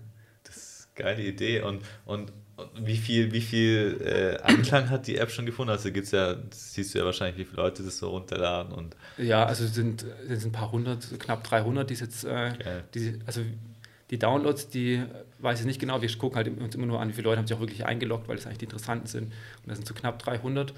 Und ähm, dann gucken wir halt auch, wo, in welchen Städten funktioniert das. Wir wollten es eigentlich erstmal nur für Stuttgart machen, aber wir haben so die meisten Uploads von Bildern passieren in Stuttgart, aber teilweise auch in Berlin. Also in Berlin okay. ja. Es gibt dann auch so ein paar einzelne in, irgendwo in Karlsruhe, München oder äh, auch teilweise New York, Singapur und, und in Tirana in, in Albanien. ja, deswegen haben wir zusammen, das ist einer unserer Entwickler, der ist, der ist Albaner. Und okay. der, der, ich glaube, der hat das einfach seiner Family so ein bisschen äh, weitergeleitet und da sind dann auch ein paar, ein paar Gerichte hochgeladen worden. Oh, geil, geile Idee. Das heißt, äh, wie, viel, wie viele Leute haben an der App mit, mitgearbeitet? Also wir sind zu viert. Okay, geil. Ja, genau. Geil. Also mit, dem, mit denen habe ich ein paar Mal kleine Projekte gemacht. Wir hatten äh, vor eineinhalb Jahren mal so eine App gemacht. Das ging darum, dass man sich so im, ganz schnell im Club verabreden kann und irgendwo treffen kann, so wie so ein bisschen so einchecken und so. Aber dann kam halt Corona und die App hat halt keiner verwendet, natürlich. wie, was, was war so das Ziel von der App, dass du in den Club gehst und ja, das, das, war, halt, das war so, du, du hast du deine Lieblingsbars hast du eingetragen und wenn ich jetzt zum Beispiel äh, in, in Holzapfel gegangen bin, kam eine Push-Notification, sag, ja, ja, du bist gerade im, im Holzapfel, willst du deinen Freunden Bescheid sagen? Kannst du sagen ja oder ja, engen Freunden und dann haben die eine Push-Notification bekommen, Johannes ist da und dann konnte er sagen, ja, ich komme dazu. Es war so ein bisschen so ein bisschen wie, wie diese Beer With Me App, ja, wenn du die kennst. Ich sagen? Ja, das genau. ich eigentlich ziemlich cool. Es, es, ging so ein bisschen in die, in die Richtung, nur halt mit diesen Geofences, dass du halt immer noch diese, diesen Push bekommen hast. Ja, aber das hat dann halt einfach keinen Sinn gemacht. Wir haben es halt damals gemacht, wir haben das erstmal nur für Android entwickelt und dann kam Corona und dann hat halt irgendwie auch die Motivation gefehlt, das nochmal für iOS zu entwickeln. Und das haben wir halt jetzt gleich bei der App direkt anders gemacht. Da haben wir, wir haben die nicht mehr, also es gibt, äh, man nennt es native Programmierung, da programmiere ich das in Android in Kotlin, das ist die Programmiersprache, und in iOS in Swift. Dann muss ich aber zweimal programmieren. Mhm. Das hat schon seine Berechtigung für komplizierte Apps, aber diese App, wo wir jetzt diese Gerichte hochladen und ein bisschen durchswipen, das hat jetzt nicht so, so viel Logik. Deswegen äh, konnten wir dann ein Cross-Plattform-Tool verwenden, das heißt Flutter. Und dann wickelst du die App einmal und musst ein paar Anpassungen machen für Android und iOS. Du kannst manchmal sagen, okay, wenn es eine Android-App ist, dann soll, soll das ein bisschen so funktionieren, sonst funktioniert es so. Aber im Prinzip entwickelst du die App einmal und kannst in beide Stores hochladen. Okay, verstanden.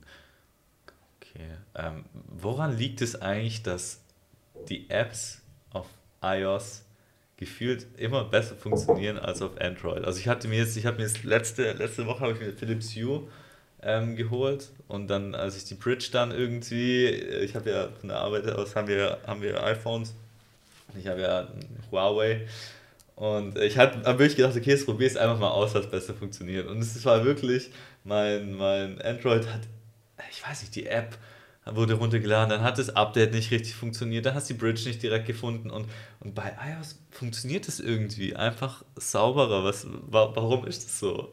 Der, der, der Grund ist eigentlich ganz einfach. Bei, bei Android gibt es halt extrem viele verschiedene Geräte also die, und die haben verschiedene Hersteller. Die Hersteller haben nochmal ihre eigenen Betriebssysteme, Stimmt, also ja. so eine Anpassung vom Betriebssystem drauf. Und bei iOS musst du eigentlich nur die letzten beiden Versionen unterstützen, immer die aktuelle und die davor weil da 99% aller iPhones sind eigentlich auf der neuesten Version und alles andere unterstützt du halt nicht mehr. Bei Android musst du halt immer noch die ganzen alten Geräte mit unterstützen und du kannst ja, du hast ja gar nicht die Kapazität, alles zu testen auf allen ja, Geräten. Stimmt. Aber warum ist es bei Android so? Das habe ich auch nie verstanden, warum die, klar, du bewegst die Leute immer wieder dazu, ein neues Gerät zu kaufen, aber warum die, die Updates einfach nach, ich glaube, wie viele Jahre Unterstützung, Up, ähm, Update-Unterstützung bekommst du bei, bei Android? Das hängt vom Hersteller ab. Glaube, also das, das, ja. kann, kannst, kannst du nicht sagen. Und also Google hat es ein paar Mal versucht äh, zu pushen, dass die die Hoheit haben über das Update. Das ist, Ding ist halt immer, dass, dass Samsung immer noch sein eigenes OS oben drauf knallt, weil die halt bestimmte Funktionen oder bestimmte Menüs anders haben wollen. Und da muss dann da müssen die halt immer, da muss erst Google das Update machen, dann aber halt auch die ganzen Hersteller und wenn okay. die halt, und die sind dann auch nicht immer so motiviert, bei älteren Geräten das noch immer zu machen. Okay, okay. Also liegt es jetzt nicht an, an, an, an den Android-Systemen, sondern an den, äh, an den Herstellern, dass die halt sagen, gut, wir machen halt das ja, für genau. die letzten. Okay. Ja, ja gut, das, das ist halt schon auch was, gerade auch was Sicherheit, glaube ich, angeht, das ist ja schon auch immer ein Aspekt, oder? Dass wenn du jetzt ein fünf Jahre altes Handy hast von Android, sagen wir mal, keine Ahnung, Samsung oder irgendwas, und dann halt nicht mehr die neuesten Updates hast, dann sind ja auch schon Sicherheitslücken irgendwann ja, wahrscheinlich in den Systemen. Ja, kann man, drin. kann man schon sagen, ja. Okay, ja, ja gut, schwierig. Und würdest du eher sagen, dass äh, ja, Apps leichter auf Android zu programmieren sind oder eher bei, bei iOS? Oder gibt sich das einfach, ist einfach nur anders? Ähm, also das kann ich, kann ich schwer einschätzen, weil ich, ich entwickle kein iOS, also ich entwickle jetzt iOS nur Cross-Plattform, also okay. dann das ist noch ein bisschen was anderes. Ich, ich finde aber, also ich muss auch ab und zu mit der Entwicklungsumgebung von iOS arbeiten und auch das Publishen von der App finde ich auf iOS deutlich komplizierter. Also da ist die, das alles nicht, nicht so intuitiv, finde ich, wie okay. bei Android. Aber es kann auch einfach sein, wenn du halt der, wenn du dein Leben lang halt in der einen Welt bist und es gewöhnt bist, dann. Ja. Aber ich, ich, ärgere mich schon manchmal darum, weil ich finde, find, ich habe auch, ja, hab auch ein MacBook, also ich, ich finde auch Apple-Produkte, ich bin jetzt nicht irgendwie so, ich, bin jetzt, ich mag jetzt nur Android und mag keine Apple-Produkte. Und ich habe das Gefühl, so für den Endkunden, da gibt sich Apple richtig Mühe, dass es richtig intuitiv und alles richtig gut funktioniert. Aber für die Entwicklungsumgebung, da ist alles irgendwie äh, so halbfertig. Also da ist alles ziemlich verbuggt und. Ja. Okay, okay, ja. witzig. Dachte ich, dachte ich jetzt auch nicht. Und, und jetzt vielleicht nochmal auf das Thema App äh, zurück äh, zu sprechen, zurück zu sprechen zu kommen. ja, however, ähm, wie, wie, wie verdient man denn Geld damit? Also klar, irgendwann die Daten wahrscheinlich, oder? Oder mit Werbung? Du meinst es äh, allgemein mit einer App oder speziell mit unserer App? Ja, ist bei, bei euch. Also wenn du jetzt eine App entwickelst, ähm, klar, macht dir bestimmt ja Bock, aber ja. du willst ja bestimmt auch irgendwo was damit verdienen, oder? Also ja, genau. Also die, die, also ich entwickle so als Side-Projects eigentlich immer nur Apps, die ich halt irgendwie auch selber brauche oder selber verwende. Okay. Weil das Risiko, dass du nachher damit kein Geld machst, relativ hoch ist. Und dann muss es halt irgendwie schon auch Spaß machen und du kannst dann, selbst wenn du jetzt kein Geld damit verdienst, kannst du dann trotzdem immer noch als Referenzprojekt verwenden für, für, Kunden. Ich hatte mit meiner ersten App, da hatte ich tatsächlich, das war ich die einzige App, wo ich richtig Geld verdient habe mit, also richtig, das war das, wenn ich die Zeit reinstecke, aber es war trotzdem, glaube ich, 30 oder 35.000 Euro, die, okay, ich, wow. die ich damit durch In-App-Käufe verdient habe. Und das ist schon, das ist schon nicht so einfach von, von Endkunden zu bekommen, weil die sind halt immer schon geizig, auch wenn es nur um Euro gibt, geht. Da, wenn du irgendwie ein Abo-Modell einbaust, die App kostet einen Euro im Jahr, das machen die Leute nicht. Okay. Ja. Also da, was, da, das was war, war, das für eine App? Das war tatsächlich auch eine Philips Hue-App, war das? Ah, ah ich hab's, ja, ja, ja, ja, ja, okay. Also ich habe zwei Philips Hue-Apps entwickelt. Also die erste, das war halt meine erste und da, da ja, die war einfach vom, vom Code her irgendwann nicht mehr wartbar, weil ich einfach das ganze Ding falsch angefangen habe. Ich habe da halt keine Erfahrung gehabt mit Android-Apps. Und damals war es halt so, dass, dass Hue unglaublich schlechte Apps hatte. Und dann habe ich die entwickelt und die hat voll auf Anklang gestoßen und Leute haben die runtergeladen, wie blöd. ich, also ich hatte, glaube ich, knapp 100.000 oder die ist immer noch im Store. Ich, ich verdiene heute noch Geld mit der App. ich habe sie bestimmt auch runtergeladen. ja. Viele Funktionen sind, gehen auch nicht mehr richtig, weil einfach äh, die Berechtigungen sich geändert haben und so weiter. Also die, also oh, ich kriege jetzt noch jeden Monat irgendwie so 5 bis 7 Euro halt durch die App irgendwie. ja. Was, was, also ich habe ja auch jetzt. Ähm Philipp, vielleicht ist es ja auch eine dritte, die du dann machst. Was, was ich so bei Philips Hue, ich feiere das, ich finde es geil. Ja. Ähm, aber also in dieser Standard Philips Hue App kannst du ja auch irgendwie gar nicht so diese Lichtmodi machen, oder? Also dass das Licht sich verändert und also du kannst halt einstellen, okay, rot, der, der Ton, aber das stagniert ja. dann ja, oder? Also ich habe es bis jetzt noch nicht gefunden, dass du dann sagen kannst, okay, ähm, ich will jetzt irgendwie ein Shift von äh, Sahara-Rot auf äh, Mondblau. Das, das, das kann tatsächlich meine, meine erste App, kann das, aber es ist sehr umständlich. das habe ich damals entwickelt, weil ich auch, das auch machen wollte. Aber was, was ich habe daheim ist äh, die Philips Hue Syncbox. Das ist ziemlich geil, das Ding. Das, das tust du halt. Äh, das Problem ist halt, wenn du jetzt nur einen Fernseher verwendest, ist es ein bisschen schwierig. Ich habe so, mir so einen äh, Google TV Dongle gekauft, den habe ich da reingesteckt und dann das Ding mit dem Fernseher verbunden, weil diese Syncbox muss halt das HDMI-Signal unterbrechen oder halt analysieren und dann passt es halt zu dem Bild von, äh, von dem, was du siehst, kann es dann so ein Ambilight erzeugen hinter deinem Fernseher. Ja. Und aber nicht nur, es ist so eine, so eine, so eine Light, äh, Lightstrip hinterm Fernseher, aber er kann auch den, alle Lichter im Raum mitnehmen und das ist schon ziemlich cool. Stimmt, das ja. habe ich aber dir gesehen. Ah, ja, habe ich dir mal gezeigt. Ja, ja, ja, Und dann kannst du aber auch zur Musik bewegen lassen. Das sind schon coole Features. Was Hast du das dann, benutzt du deine eigene App zu Hause noch? Oder? Nee, die verwende ich nicht mehr. Okay. Ich habe dann noch eine zweite entwickelt, die, äh, die war dann äh, rein werbefinanziert. Also gab es Werbung, die man sich rauskaufen konnte. Ja, aber das, die hat, ich glaube, keine, keine 200 Euro gebracht. Okay. Die habe ich dann auch, die habe ich mit Anton zusammen entwickelt. Das, der Anton ist auch jetzt wieder bei der Formils App mit dabei. Und der, der Olzi, der auch mit dabei ist, der hat damals, der kam dann später damals dazu und hat damals eine, eine TV-App für Philips Hue entwickelt. Also auch, auch unter dem gleichen Namen. Die hieß damals Lumio. Genau, und, und also wir haben uns bei Movil kennengelernt und haben seitdem halt immer noch so ein paar Side-Projects zusammen gemacht. Ja. Vielleicht äh, mit unserer unglaublichen Reichweite vor Meals ist äh, die App, äh, ich habe es mir schon runtergeladen, ich finde es eine coole Idee. Einfach gerade, ja, wir essen auch relativ viel außerhalb und wir essen unglaublich viel Griechisch und Italienisch und dann Freitagabends kannst du auch gerne was anderes sein. Dann schon eine coole Idee auf jeden Fall. Ähm, ja, was, was sind so, wo, was denkst du, was, wo könnte man noch viel machen? Also wo siehst du, wo gibt es auch so Trends, wo, wo jetzt dann so, ich mal, aktuell jetzt viel vielleicht was Thema Mobilität, ja, Reach Now, was, was wären denn noch so Themen, wo du denkst, oh, da könnte man schon noch ein bisschen was, was rauskitzeln? wenn ich das wüsste, dann würde ich, würde ich, das, würde ich das machen. Weißt, oder vielleicht, ja, wenn du es, nicht so viel Zeit hast dazu. Ja, also es ist halt, also die, die Ideen sind halt, sind, es ist unglaublich schwer, was, was zu finden, was, was es noch nicht gibt. Also egal, was, was du entwickelst, also zum Beispiel auch bei der Formils, da gibt es ja auch ganz viele ähnliche Apps, die das schon können.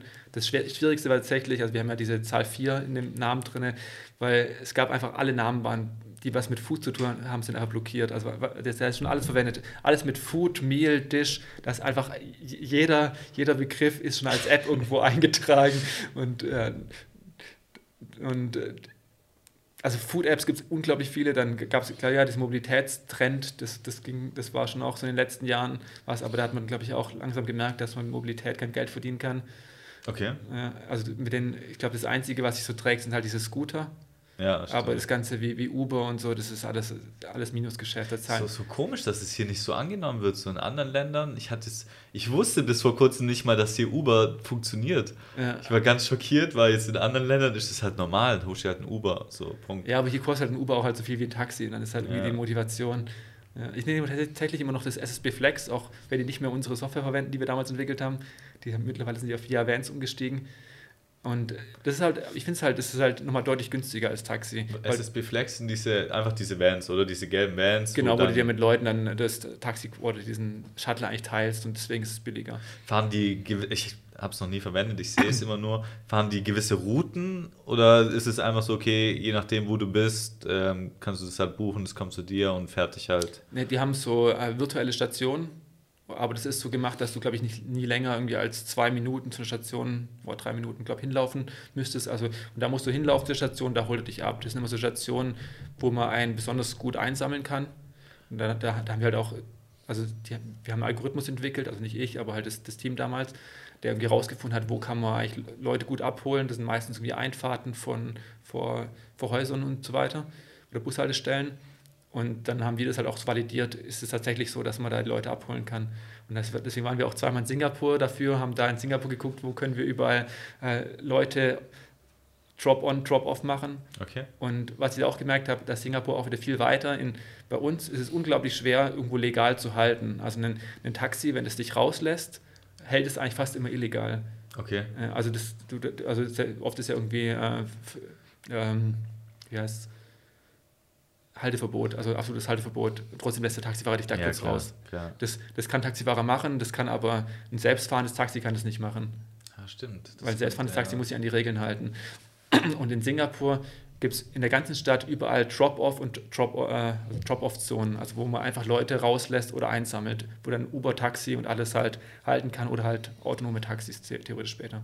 Ja, das macht stimmt. Hast vollkommen recht. Das ist sicherlich ein Thema, was bei autonomen Fahren dann ja mit, mit geändert werden müsste. Es stimmt schon, weil in der Stadt ist ja ja, wo lässt da jemand raus? Legal. Ja, genau, das meist, meist ist meistens illegal und das kann halt, das darf halt eine, ein autonomes Fahrzeug nicht machen, das, das muss sich an die Regeln halten. Ja. ja, gut, wobei die Regeln wahrscheinlich dann auch, die Regeln, Regeln sind ja aus äh, einem gewissen Umstand entstanden und wenn es in der Stadt, sage ich mal, kein Auto mehr parken würde, sondern nur Drop-on, Drop-off, ähm, dann, dann könnte man vielleicht auch sagen, gut, es gibt kein absolutes Halteverbot mehr. Keine Ahnung. Ja, genau, das könnte man sich auch, also könnte man sich auch überlegen. Also in, in Singapur ist halt oft so, dass du, ein, du hast dann ja viele Hochhäuser und die haben halt wie so eine, also wie so eine überdachte Zone, wo du reinfährst unter das, unter das Hochhaus, die Leute rauslassen, reinlässt. Okay, ja, klar. Ja, es macht ja auch Sinn irgendwie. Ist es dann, äh, gibt es die App nur in Deutschland? Ich ich glaube, SSB Flex ist auch nur in Stuttgart, oder? Also du kannst, kannst du damit auch genau. in die genau. Außenbereiche fahren? Äh, ich glaube, Degerloch, also Degerloch ging auf jeden Fall früher. Ähm, also das, das Produkt hatten wir damals halt, in, ich glaube, auch für Singapur und weitere Städte geplant. Das Singapur ist damals leider nichts geworden. Das war damals für, gut, da weiß ich gar nicht, ob ich darüber reden darf, erwähne ich es jetzt lieber nicht. ähm, also wir haben es in, in mehreren Städten, äh, hat man es probiert, das wurde dann halt irgendwann eingestampft, weil es gibt ja mehrere Daimler-Tochter, die ähnliche Dinge machen. Zum Beispiel Via Vans ist, da ist, glaube ich, da einmal 50 Prozent drin beteiligt und man hat dann entschieden, okay, man nimmt dann lieber den ihr System und deswegen ist mittlerweile auch SB Flex äh, mit Via Vans betrieben worden. Und okay. auch der, der Berlkönig, wenn du ihn kennst in Berlin. Welcher König? Berlkönig. Nee, okay. Das ist halt das gleiche Prinzip in, in Berlin. Das ist auch Via Vans. Okay. Das heißt einfach, das ist ein anderes, eine andere Software dann dafür. Also es ist mittlerweile ist die gleiche wie SB Flex. Also vorher war es unterschiedlich, jetzt ist die gleiche. Also die Stuttgart hat die von Berlin auch. Okay, cool, cool. Ja, das sind so Sachen, die ja, werden vielleicht auch ein bisschen zu wenig kommuniziert. Ich glaube, benutzen das viele. Ich habe es, wie gesagt, ich, du bist jetzt, glaube ich, der Erste, der das sagt, wie mit YouTube, äh, YouTube Premium. Premium. Du bist der Erste, den ich kenne, der das, der das nutzt. Äh, ja, also es wird schon wenig kommuniziert, leider. Ich weiß nicht, also ich sehe schon ab und zu zur Werbung von SSB Flex auf irgendwelchen Schranken in Tiefgaragen. Also mir fällt es halt auf, weil ich halt damit was zu tun gehabt hatte. Aber es, ist, es haben tatsächlich wenig Leute mitbekommen, obwohl es eigentlich total komfortabel und günstig ist. Und ich, ich mag es auch lieber, weil, weil die, die Fahrer sind halt irgendwie sympathisch und angenehmer, finde okay. ich. Muss ich, mal, muss ich mal testen. Und eigentlich gerade solche Sachen, also jetzt, um vielleicht nochmal die Brücke nochmal zu Russland zu schlagen, da hast du dieses, äh, dieser, ja, der ÖPNV äh, Sektor ist da super, super stark. Also du hast äh, irgendwie, du hast ähm, so Minibusse, die mhm. halt echt in einer extremen Frequenz fahren. Du hast äh, ewig lange Züge, du hast äh, so Metros wie hier mit super Internet. Die Züge sehen aus, wie wenn sie gleich auseinanderfallen würden. Also ganz, ganz alt. Aber du hast halt Internet und 100 Leute streamen gleichzeitig einen Film. So, das ist da gar kein Thema. Dann steigst du da aus, steigst in den Minivan ein, lässt dich dahin fahren und die letzten Meter holst du dann vielleicht ein Uber, was halt auch alles super günstig ist. Oder halt so ein, so ein Lime-Scooter oder so. Ja, ich weiß, ja, seitdem die released sind, war ich noch nicht mehr dort. Äh, ja. Keine Ahnung, ob die da Anklang finden. Aber da ist es halt alles super günstig. Also, jetzt hast ja. du irgendwie ein paar paar Cent dafür, dass du 40 Minuten mit dem äh, Van fahren kannst. Also das ist schon, schon geil. Und ich frage mich halt immer so, was hier das so, was hier das Problem ist, ob das wirklich so daran liegt, dass hier das Auto wirklich noch ein Statussymbol ist und dass jeder eigentlich eins haben will. Ähm, was, was, was denkst du, warum, warum ist es so, ja, warum bewegt sich da nichts bei uns? So. Ja, schwierig. Also ich, ich meine, ich, ich habe jetzt auch kein Auto mehr seit eineinhalb Jahren. Ich hatte, sonst hatte ich immer, immer ein Auto, aber habe ich dann auch mal entschieden, ich, ich stehe jetzt eigentlich nur in der Tiefgarage und äh, mein Tiefgaragenstellplatz, der kostet ziemlich viel Miete in der, in, in der Tübinger Straße. Euro bestimmt, oder? Nee, ich glaube 135. Okay. Ich habe es untervermietet an, an, an jemand und äh, das ist also ich habe vorher habe ich die Leasingrate für mein Auto gezahlt äh, plus den Stellplatz und dann war das, das halt irgendwie 500 Euro im Monat okay. und da dachte ich irgendwie dafür, dass ich das irgendwie zwei, dreimal im Monat verwende, das Auto, das ist einfach, ne, ist es nicht, ist, nicht. Ist, lohnt sich nicht. Ja.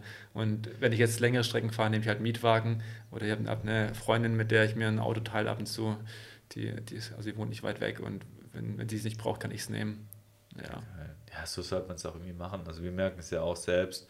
Ähm, wir haben hier auch ein paar Poolfahrzeuge und ja, ähm, eigentlich soll man da schon ein bisschen mehr nach Bedarf dann irgendwie was, so Sharing-Konzept oder sowas anmieten, aber ja, selbst wenn man jetzt ein gutes Konzept präsentiert, wird sie halt irgendwie nicht so, schlägt es nicht so ein. Und ich glaube, es liegt wirklich daran, dass, dass man es einfach, ja, dass es noch zu sehr verankert ist, oh, geiles Auto und aha. Ja, also ich, wir hatten also in dem äh, Häuserkomplex, in dem ich wohne, da ist eine Tiefgarage, ich glaube, da haben bestimmt 60 Wohnungen Zugriff drauf. Und da gab es mal auch ein Projekt von, von Daimler, das hieß äh, Car Carship hieß es. Okay. Da haben die fünf Autos reingestellt, fünf Mercedes.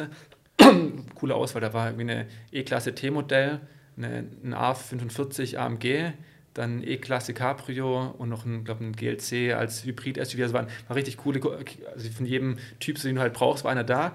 Und dann konntest du den halt äh, immer wenn du gebraucht hast, konntest du den mieten auf, auf äh, Stundenbasis. Und das war jetzt, das war okay, es war jetzt nicht, es war, es war ein bisschen günstiger als ein, als ein Mietwagen, aber du hast ihn halt ja nie so lange, du hast ja nie den ganzen Tag gemietet, ja. nur ein paar Stunden. Und ich war nachher fast der Einzige, der das ganze Ding, also ich, ich hatte also einen Monat, wie die Testphase ging, hatte ich eigentlich fünf Autos, weil die nur ich gefahren habe. Und ich habe nachher den, das bei dem Cabrio, ich bin es mal in der letzten Woche gefahren, da war so ein Zettel, wo du Namen eingetragen hast, da war nur mein Name drin. Und ich glaube, nur das T-Modell, das hat mal jemand anders ausgeliehen und das, deswegen haben sie es wieder eingestampft. Also es war eine Testphase. wäre das, hätten es genug Leute verwendet, wäre das vielleicht etabliert worden. Das wäre super gewesen für mich, aber das äh, kam dann leider nicht. Ja, vor allem, wenn du halt dann so auch geile Autos dir ausleihen kannst. Ja. Warum benutzt das keiner? So. Ja, genau, das ist vor allem super, weißt du, wenn ich jetzt irgendwie mit dem Mountainbike wohin fahre, dann brauche ich halt ein, ein Kombi und ja. wenn, ich, wenn, wenn ich halt irgendwo schnell parken will und Spaß haben will, nehme ich den A45 oder wenn ich im Sommer nehme ich das Cabrio. Also das ist schon, das ist schon cool eigentlich gewesen, die Idee. Ja, das ist dann vielleicht echt so, vielleicht ist man auch zu sehr auf so das Eigentum, man will es selbst besitzen oder zumindest halt li selbst leasen. Ähm, ja, dass man halt, aber ja, ja. also, also es gibt, gibt, soweit ich weiß, gibt es das Modell nur, nur einmal in Stuttgart bisher. Das ist im, äh, wie heißt das Gebäude nochmal? Cloud Number 7. Ah, kenne ich. Genau, ja, da, ja, da das, das weiße Hochhaus. Genau, da hat das Porsche unten drin. Also da, die, die, können, die ganzen Leute können sich da halt Porsches mieten. Ja. Aber Nur für die, die da wohnen, oder? Ich glaube vielleicht auch fürs Hotel, ich bin mir nicht ganz sicher. Also das ist. Okay. Ja. Wird bestimmt besser angenommen als Daimler. Wahrscheinlich. also vielleicht muss ich umziehen. Lohnt sich dann schon fast, weißt du, wenn du den Porsche irgendwie dauerhaft benutzen kannst. Halt, aber gut, die Wohnungen da sind auch scheiß teuer. Ja, also, ja. Ich glaube, die oberste Wohnung würde für 14.000 Euro auf den Quadratmeter. Also die teuerste verkauft. Wohnung Deutschlands war das, glaube ich. Ja, ja, schon Aber ich finde, das Gebäude ist einfach auch nicht so schön, nee. muss ich sagen. Das wir, haben da, wir haben da echt irgendwie so was, was äh, Hochbauten in Stuttgart angeht, haben wir nicht so, äh, oder was heißt nur Stuttgart, aber so Region Stuttgart, haben wir bisher nicht so ein, nicht so ein glückliches Händchen, habe nee. ich das Gefühl. Also gerade das Cloud Name 7 finde ich auch nicht so geil. Ja. Dann Fellbach den Gewa Tower. Ja gut, der muss mal fertig gebaut ja, werden. Der, der, wird wahrscheinlich nie fertig gebaut. Davor stand, also als ich noch zu da war ich noch im Gimmi in der fünften oder sechsten Klasse, da stand so ein riesen Parkhaus. Also ursprünglich sollte es ein Parkhaus dort hinten werden, mhm. weil die äh, Parkhäuser oder die Parkplätze gegenüber äh, bei, bei Mediamarkt und Rewe halt immer so extrem voll waren. Und, äh, aber nicht mal das Parkhaus wurde da fertig gebaut, weißt du? Und dann sind halt irgendwie Obdachlose eingezogen und was weiß ich alles gemacht das Parkhaus wurde nie fertig gemacht und ich habe, die Felber sagen auch, das ist so ein verfluchtes Grundstück. Alles, was ja. da drauf gebaut wird, das wird nie fertig gebaut. Ja, da gab es auch schon mehrere Investoren, gell? Irgendwie das, ja. Ja. ja, genau. Das war, ursprünglich wurden da, glaube ich, auch nicht viele Wohnungen. Ich glaube, unter 50 Wohnungen sollten da eigentlich entstehen. Und dann der nächste hat dann irgendwie, hat die Wohnungen kleiner gemacht, aber dann hat deutlich die Stückzahl erhöht. Dann gab es wieder Probleme mit den Stellplätzen und mit den Fahrradstellplätzen. Keine und jetzt ist ja zum zweiten Mal so ein Adler dort eingezogen, der dann irgendwie unter Naturschutz steht und der brütet dann halt immer ein halbes Jahr und dann darf da halt nichts passieren. Ja, ja das, war, das war ja auch in, in, in Berlin, gibt es ja das, das Haus der Statistik. Ja. Und da haben sie ja dann auch irgendwann, wollten das abbauen, haben sie schon mal alle, alle Fenster rausgebaut dann stand es aber irgendwie still und dann sind da auch irgendwelche seltenen Fledermäuse eingezogen, die unter Naturschutz stehen. Und jetzt können sie das Ding irgendwie nicht abreißen oder die wollen es, glaube ich, renovieren oder so. Aber wegen diesen Fledermäusen haben sie jetzt ein Problem. Vor allem, ja, ja Fledermäuse, es gibt, es gibt auch so ein so ein Gutachter, der heißt sogar Batman. Kein Scheiß. Der äh, hat, ja, gerade bei so Fledermäusen geht er halt dahin und checkt es dann aus, was das für eine Art ist und das ist Wahnsinn. Also das, das behindert ja jede Baustelle mindestens einmal quasi ähm, irgendwelche Eidechsen, Käfer, Vögel, was weiß ich. Ja. Das kostet auch super viel. Wir hatten es an einer ähm, in, in einem nördlichen Teilmarkt von Stuttgart. Ähm, da kostet, glaube ich, eine Eidechse umzusetzen, kostet, glaube ich, 1000 oder 2000 Euro. Ja, ja, habe ich auch gelesen, ja. Und wenn du dann halt mal, die, die sind ja meistens nicht alleine, so eine Eidechse. Ja. Und, Wahnsinn. Und ja. dann brauchst du noch ein Grundstück, wo du die hinsetzen musst. Und auch dafür zahlst du nochmal Geld.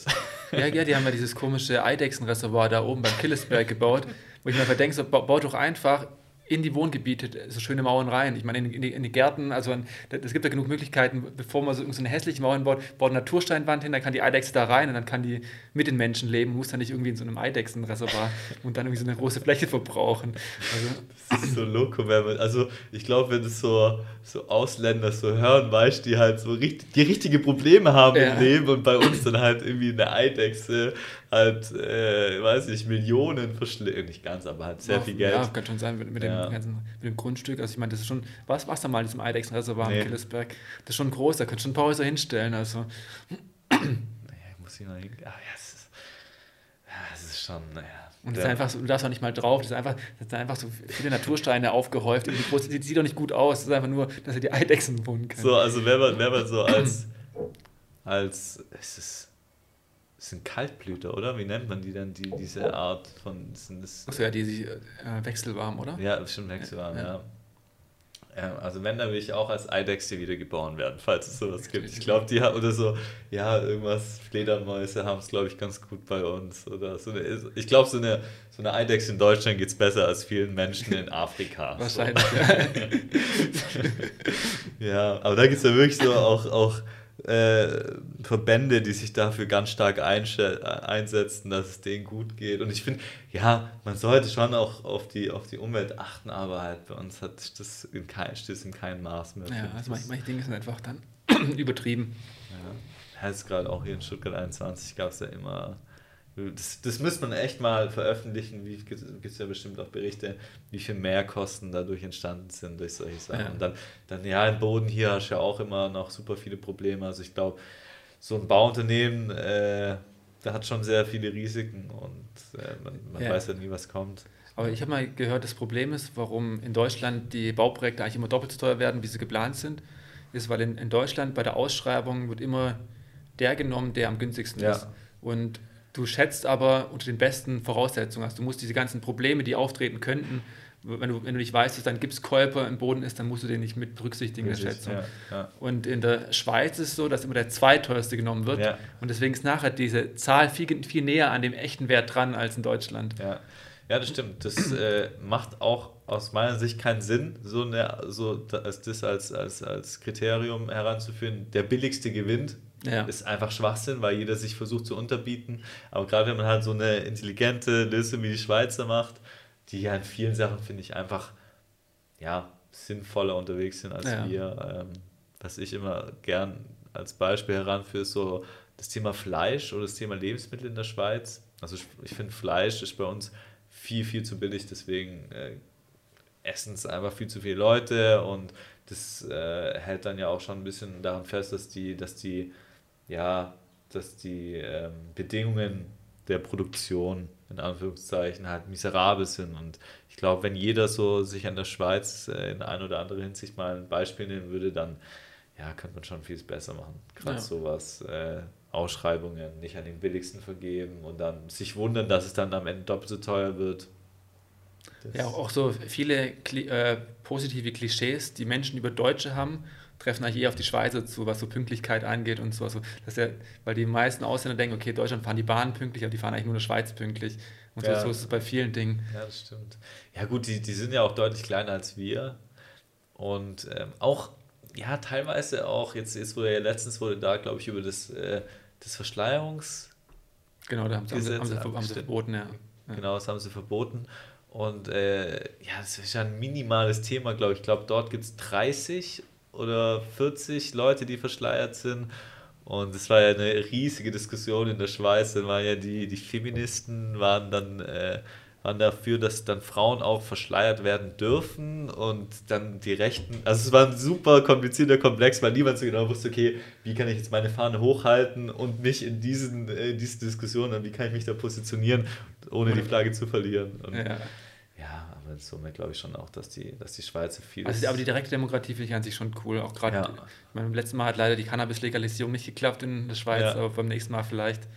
Also es ist, es ist ja relativ locker dort. Also ich glaube. Ähm, ja, ja. Also lockerer als hier auf jeden Fall. Ja, ja. Und, und, CBD ist da ja, glaube ich, auch. Ja, aber CBD geht in Stuttgart auch. Also im Charlottenplatz kannst du es ja auch kaufen. Okay. okay. Ja. Gut, da, da gibt es ja auch immer so ein, so ein Hin und Her, weil du, du hast ja 0,19 Prozent, also muss unter 0,2 Prozent THC bleiben. Das hat aber irgendwie ein Richter gesagt, ja, man könnte sich ja für 150 Euro CBD kaufen, das in einen Keks reinbacken und wäre, wäre dann ja auch berauscht. Und ich meine, ich weiß nicht, wer, wer 150 Euro für einen, CB, für einen Cannabis-Keks ausgibt, aber theoretisch kann man sich damit high machen. Ja. Gut, wir sind, wenn wir jetzt mal so die, die Weltkarte anschauen, das ist ja auch ein riesiges, also ich glaube in Amerika schlägt es ja voll ein. Jeder Superstar hat gefühlt seine eigene Plantage. Ja, New York hat ja letzte Woche legalisiert. Okay. Ja. Und Mexiko auch. Ja, Mexiko, Mexiko ja. Ähm, kan Kanada ist schon Kanada, lange, ja. ist schon lange legal. Ähm, wobei ich auch sagen muss, ich weiß nicht, ob ich in Amerika gibt es ja dann schon ja auch mittlerweile THC-Vergiftungen teilweise, ähm, weil es ja, ähm, ja, ich weiß nicht, die gibt so Moon Rocks oder wie die heißen und die machen ja viel mit Wachs und was weiß ich, ah, okay, allen möglichen. Ja. Und äh, ja, dass es dann halt wirklich so ins Extrem gesponnen wird, dass dann halt, ja, Leute mittlerweile THC-Vergiftungen kriegen und das ist halt auch schon was so. Aber, aber, aber hier in, äh, in Deutschland hast du ganz viel Chemiegras. Also da, da man geht so von 30 sogar bis 80 Prozent aus vom Cannabis, was man kauft, ist bei Dealern ist äh, ganz schlechtes Gras, also eigentlich nur CBD-Gras, was man halt leicht dealen kann. Und dann wird es mit künstlichen Cannabinoiden besprüht. Okay. Und man ist auch Green Crack, also da ist richtig chemisches ah. Zeug drauf, was extrem abhängig macht. Ich habe auch schon Todesfälle davon. Okay. Und dann wollen Leute, die eigentlich sich jetzt nur einen Joint anzünden wollen, rauchen dann eigentlich richtig, richtiges, richtigen Chemie-Cocktail da teilweise. Das ist auch schon, ähm, wir werden bald jemanden auch von, von der Caritas da haben, der sich mit dem Thema Drogen auch sehr stark, ich glaube, der war bei Drogenhilfe und das ist, finde ich, auch in Deutschland ein super interessantes Thema, weil wir haben ja, glaube ich, so drei ähm, ja, Vorgehensweisen. Also wir haben ja in München zum Beispiel so dieses ganz strikte ähm, Drogenprobleme verschieben, wo die Leute, wo die Heroin-Junkies sich dann ja, der Kanalisation. In München extrem Her Heroinszene. Ja, ja, ja, ja, gut, klar, ich glaube auch äh, überall, wo viel Geld ist, gibt es auch viele Drogen. Aber München hat ein großes Problem mit, mit Heroin und auch die Leute dort, weil sie sind nicht auf der Straße, die gehen dann in so Katakomben hinter Parkhäusern weiter. Da gibt es eine krasse Doku von, ich glaube, SRGF ah, oder okay. Ja, die finde ich auch gut, ja. Ja. Und ähm, war ich super schockiert. Also, das ist echt extrem dort. Und die Todeszahlen dort sind deutlich höher als jetzt beispielsweise in Frankfurt, wo eine sehr liberale Drogenpolitik äh, gelebt wird, wo es dann ja auch diese Ausgabestellen gibt, wo sogar der Besitz von harten Drogen, also Heroin und Co., ähm, legal ist. Und da sind die Drogenfälle deutlich, oder die Drogentotenzahlen deutlich unter denen von München. Ja. Und wir in Stuttgart, ich weiß gar nicht, wie es hier ist, ähm, sind, wir sind, glaube ich, so ein bisschen dazwischen. Also ja. hier gibt es ja auch schon so von der Caritas irgendwelche Spritzenausgaben und was weiß ich. Ähm, und ja, ich sage jetzt mal so, die, die Abhängigen sind bei uns schon auch nicht irgendwie zur Seite geschoben. Ja, ich bin da auch noch nicht so ganz. Also was, was ich halt auch schwierig finde, ist, was halt in auf jeden Fall in Baden-Württemberg nicht geht, ich weiß nicht, ob es deutschlandweit ist, ist halt, dass Drug Screening nicht erlaubt ist. Also du kannst ja. jetzt nicht irgendwie deine Drogen checken lassen und dann kommt halt diese, diese Ludwig, diese Drogenbeauftragte, ja, wenn, wenn ich nicht weiß, was drin ist, kann ich es nicht konsumieren. Die Leute konsumieren es aber trotzdem, auch wenn sie nicht wissen, was drin ist. Und ja, die Dame ist ja auch so absolut zurückgeblieben. ja, das ist übel, ja. Dieser, dieser Brokkoli-Spruch, ich kriege gerade nicht mehr zusammen, aber das hast du auch gehört, oder? Nee. Wenn, wenn, nur weil Alkohol gefährlich ist, ist Cannabis kein Brokkoli oder irgendwie so hat sie gesagt. ja, das ist so. Ja, super. Ja, das ich glaube, es braucht einfach noch eine Generation, Generationenwechsel, bis da tatsächlich mal äh, Bewegung reinkommt, weil, ja, wie gesagt, ähm, auch wenn ich jetzt äh, da mit Leuten drüber spreche, dann ist es immer so, ja, als Teenie hat man sich irgendwie, ähm, ja, komplett aus dem Leben geschossen teilweise und es wurde so belächelt, so, haha, hast gestern mal wieder ein bisschen übertrieben und das ist so, das ist halt im und Alkohol ist eine gefährliche Droge ja, einfach. super. Und ja. das halt, dass das so auch so zelebriert wird, hier jetzt auch mit, mit Larsen und Oktoberfest und sowas, das ist für mich halt immer so ein es ist halt so reingewachsen in unsere Gesellschaft und ich verstehe das halt nicht so ganz, weil wenn man sich einfach mal wirklich, wenn man mal wirklich die Aufklärung in den Schulen damit betreiben würde, wirklich ernsthaft mal aufzeigen, was da für, für Schäden davon entstehen können, aber das passiert irgendwie nur so bei den nicht legalen Sachen. Da wird ja. dann halt eben aufgezeigt, ja, das, das hier ist die ähm, Einstiegsdroge, danach kommst du dann direkt zu Crack und dann bist du bei Heroin und in der Gosse. Genau, ja. Und das ist so, ja, und die ganzen Alkoholiker, was thema, thematisiert doch zumindest mal das, sag, sag doch mal den jungen Leuten, für die ist ja wirklich ein, damit wirst du ja konfrontiert. Ja, vor allem ist ja auch Cannabis keine Einstiegsdroge, weil jeder, der Cannabis raucht, hat meistens vorher entweder Nikotin geraucht oder hat ja. Alkohol getrunken, dann ist halt Nikotin oder Alkohol oder Koffein die Einstiegsdroge. Also das ja, es ist, vor allem damit könnte man so viel Geld verdienen, so viel ja. Steuergelder. Und sparen generieren. auch, wenn die ganzen, also die, die ganze Kriminalität, also ja. die, ganze, die ganze organisierte Kriminalität, dem wird quasi Geld entzogen, dann brauchst du weniger Polizisten in dem Bereich und du kriegst Steuereinnahmen. Also. Absolut. Das gab es ja, glaube ich, auch unter Pablo Escobar war ja das Thema. Deswegen ist er auf, äh, von, von Cannabis weg zu, zu Kokain, äh, weil halt äh, Cannabis legalisiert wurde. Ja. So, und ähm, ich glaube schon auch, dass es sehr, sehr viele ähm, positive Effekte mit sich bringt oder Effekte mit sich bringen würde, ähm, anstatt so zu, zu, weiterhin zu verbieten, weil es gibt ja auch mittlerweile gibt's ja genügend äh, Studien darüber und. So, oder das Jenke-Experiment, hast du das gesehen? Er wurde die Drogen probiert, alle. Ja, ja, ja, und hat ja auch eine Zeit lang hat er ja dieses, ähm, hat er ja mal ich weiß gar nicht, ob es vier oder sechs Wochen waren, hat er richtig, richtig, richtig gut gebechert. Also wo, richtig, wo er sich zum Alkoholiker ja, gemacht hat. Ja. ja. Und das war schon hart. Und ja. vier bis sechs Wochen ist jetzt nicht viel. Und äh, wie krass das einfach ein Körper dann auseinander nimmt. Und äh, da hat er, glaube ich, auch eine Zeit, hat es genau das Gleiche mit Cannabis gemacht. Und ja, da ist jetzt vielleicht nicht, äh, ja, generell äh, replizierbar, das, das Ergebnis, aber das zeigt schon mal eine Tendenz. Und das ist, ja, das ist wie so das Nächste, dass man ist da so eingefahren in die Meinung darüber, dass ich einfach glaube, dass da könnte man noch und nöcher Belege dafür liefern und versuchen, das irgendwie in die Politik zu transportieren. Aber ich glaube einfach, die wissen ganz genau, okay, im Durchschnittsalter hier ist X, die meisten davon werden dann wahrscheinlich eher in die Richtung tendieren und dann wahrscheinlich irgendwie Wählerstimmen verlieren, wenn sie dann dadurch ja, das ist alles, alles Taktik, ja. Ja, leider, aber ja. mal schauen, wie es sich weiterentwickelt. Und andere Länder machen es ja vor, dass es gut funktioniert. Und ähm, hier ist es ja zumindest jetzt medizinisch, glaube ich, Genau, egal. Du kannst dir verschreiben lassen und halt das CBD krass ist. Aber auch, aber auch gar nicht so, so einfach. Ähm, also du hast irgendwie mehrere Stufen und es gibt ja wirklich schwerkranke Leute, die dann mit irgendwie halbwegs äh, über die Runden kommen, gerade so wenn es um sehr starkes Tourette geht, wo die Leute teilweise nicht mehr mein Glas heben können, weil sie halt so stark irgendwie einen Tremor haben und äh, die dann halt eben mit, mit THC-Öl halt ganz normal sich mit jemandem unterhalten können. Mhm und die dann halt davon berichten, dass die Krankenkasse das nicht bezahlt und die dann ja, halt genau. mehrere hundert Euro die Woche ausgeben müssen. Aber dann, aber dann so was wie Homöopathie wird dann, nicht, wird dann gezahlt, aber ja. Cannabis nicht, ja. Ja, und sie können auch so das Verfahren, wie das dann halt verschrieben wird, ähm, haben sie halt berichtet, ja, Ärzte können einem die stärksten und wohl deutlich abhängiger machenden äh, Opioide verschreiben. Das ist kein Thema. Ja. So, aber ja, es ist so so altbacken irgendwie ist. Aber ich, weiß, ich wüsste auch nicht, wie man es ändern kann, weil ich dachte jetzt, die, die neue Dame, die Drogenbeauftragte, ja. die hat ja am Anfang hat sie sich irgendwie ganz, ganz, ja, sag ich ja, mal. Besser als die Mordler, dachten wir erst, aber. Ja, es war dann ja. irgendwie doch nicht so leider. Aber ich glaube, solange die CDU in der Regierung ist, wird das nicht passieren.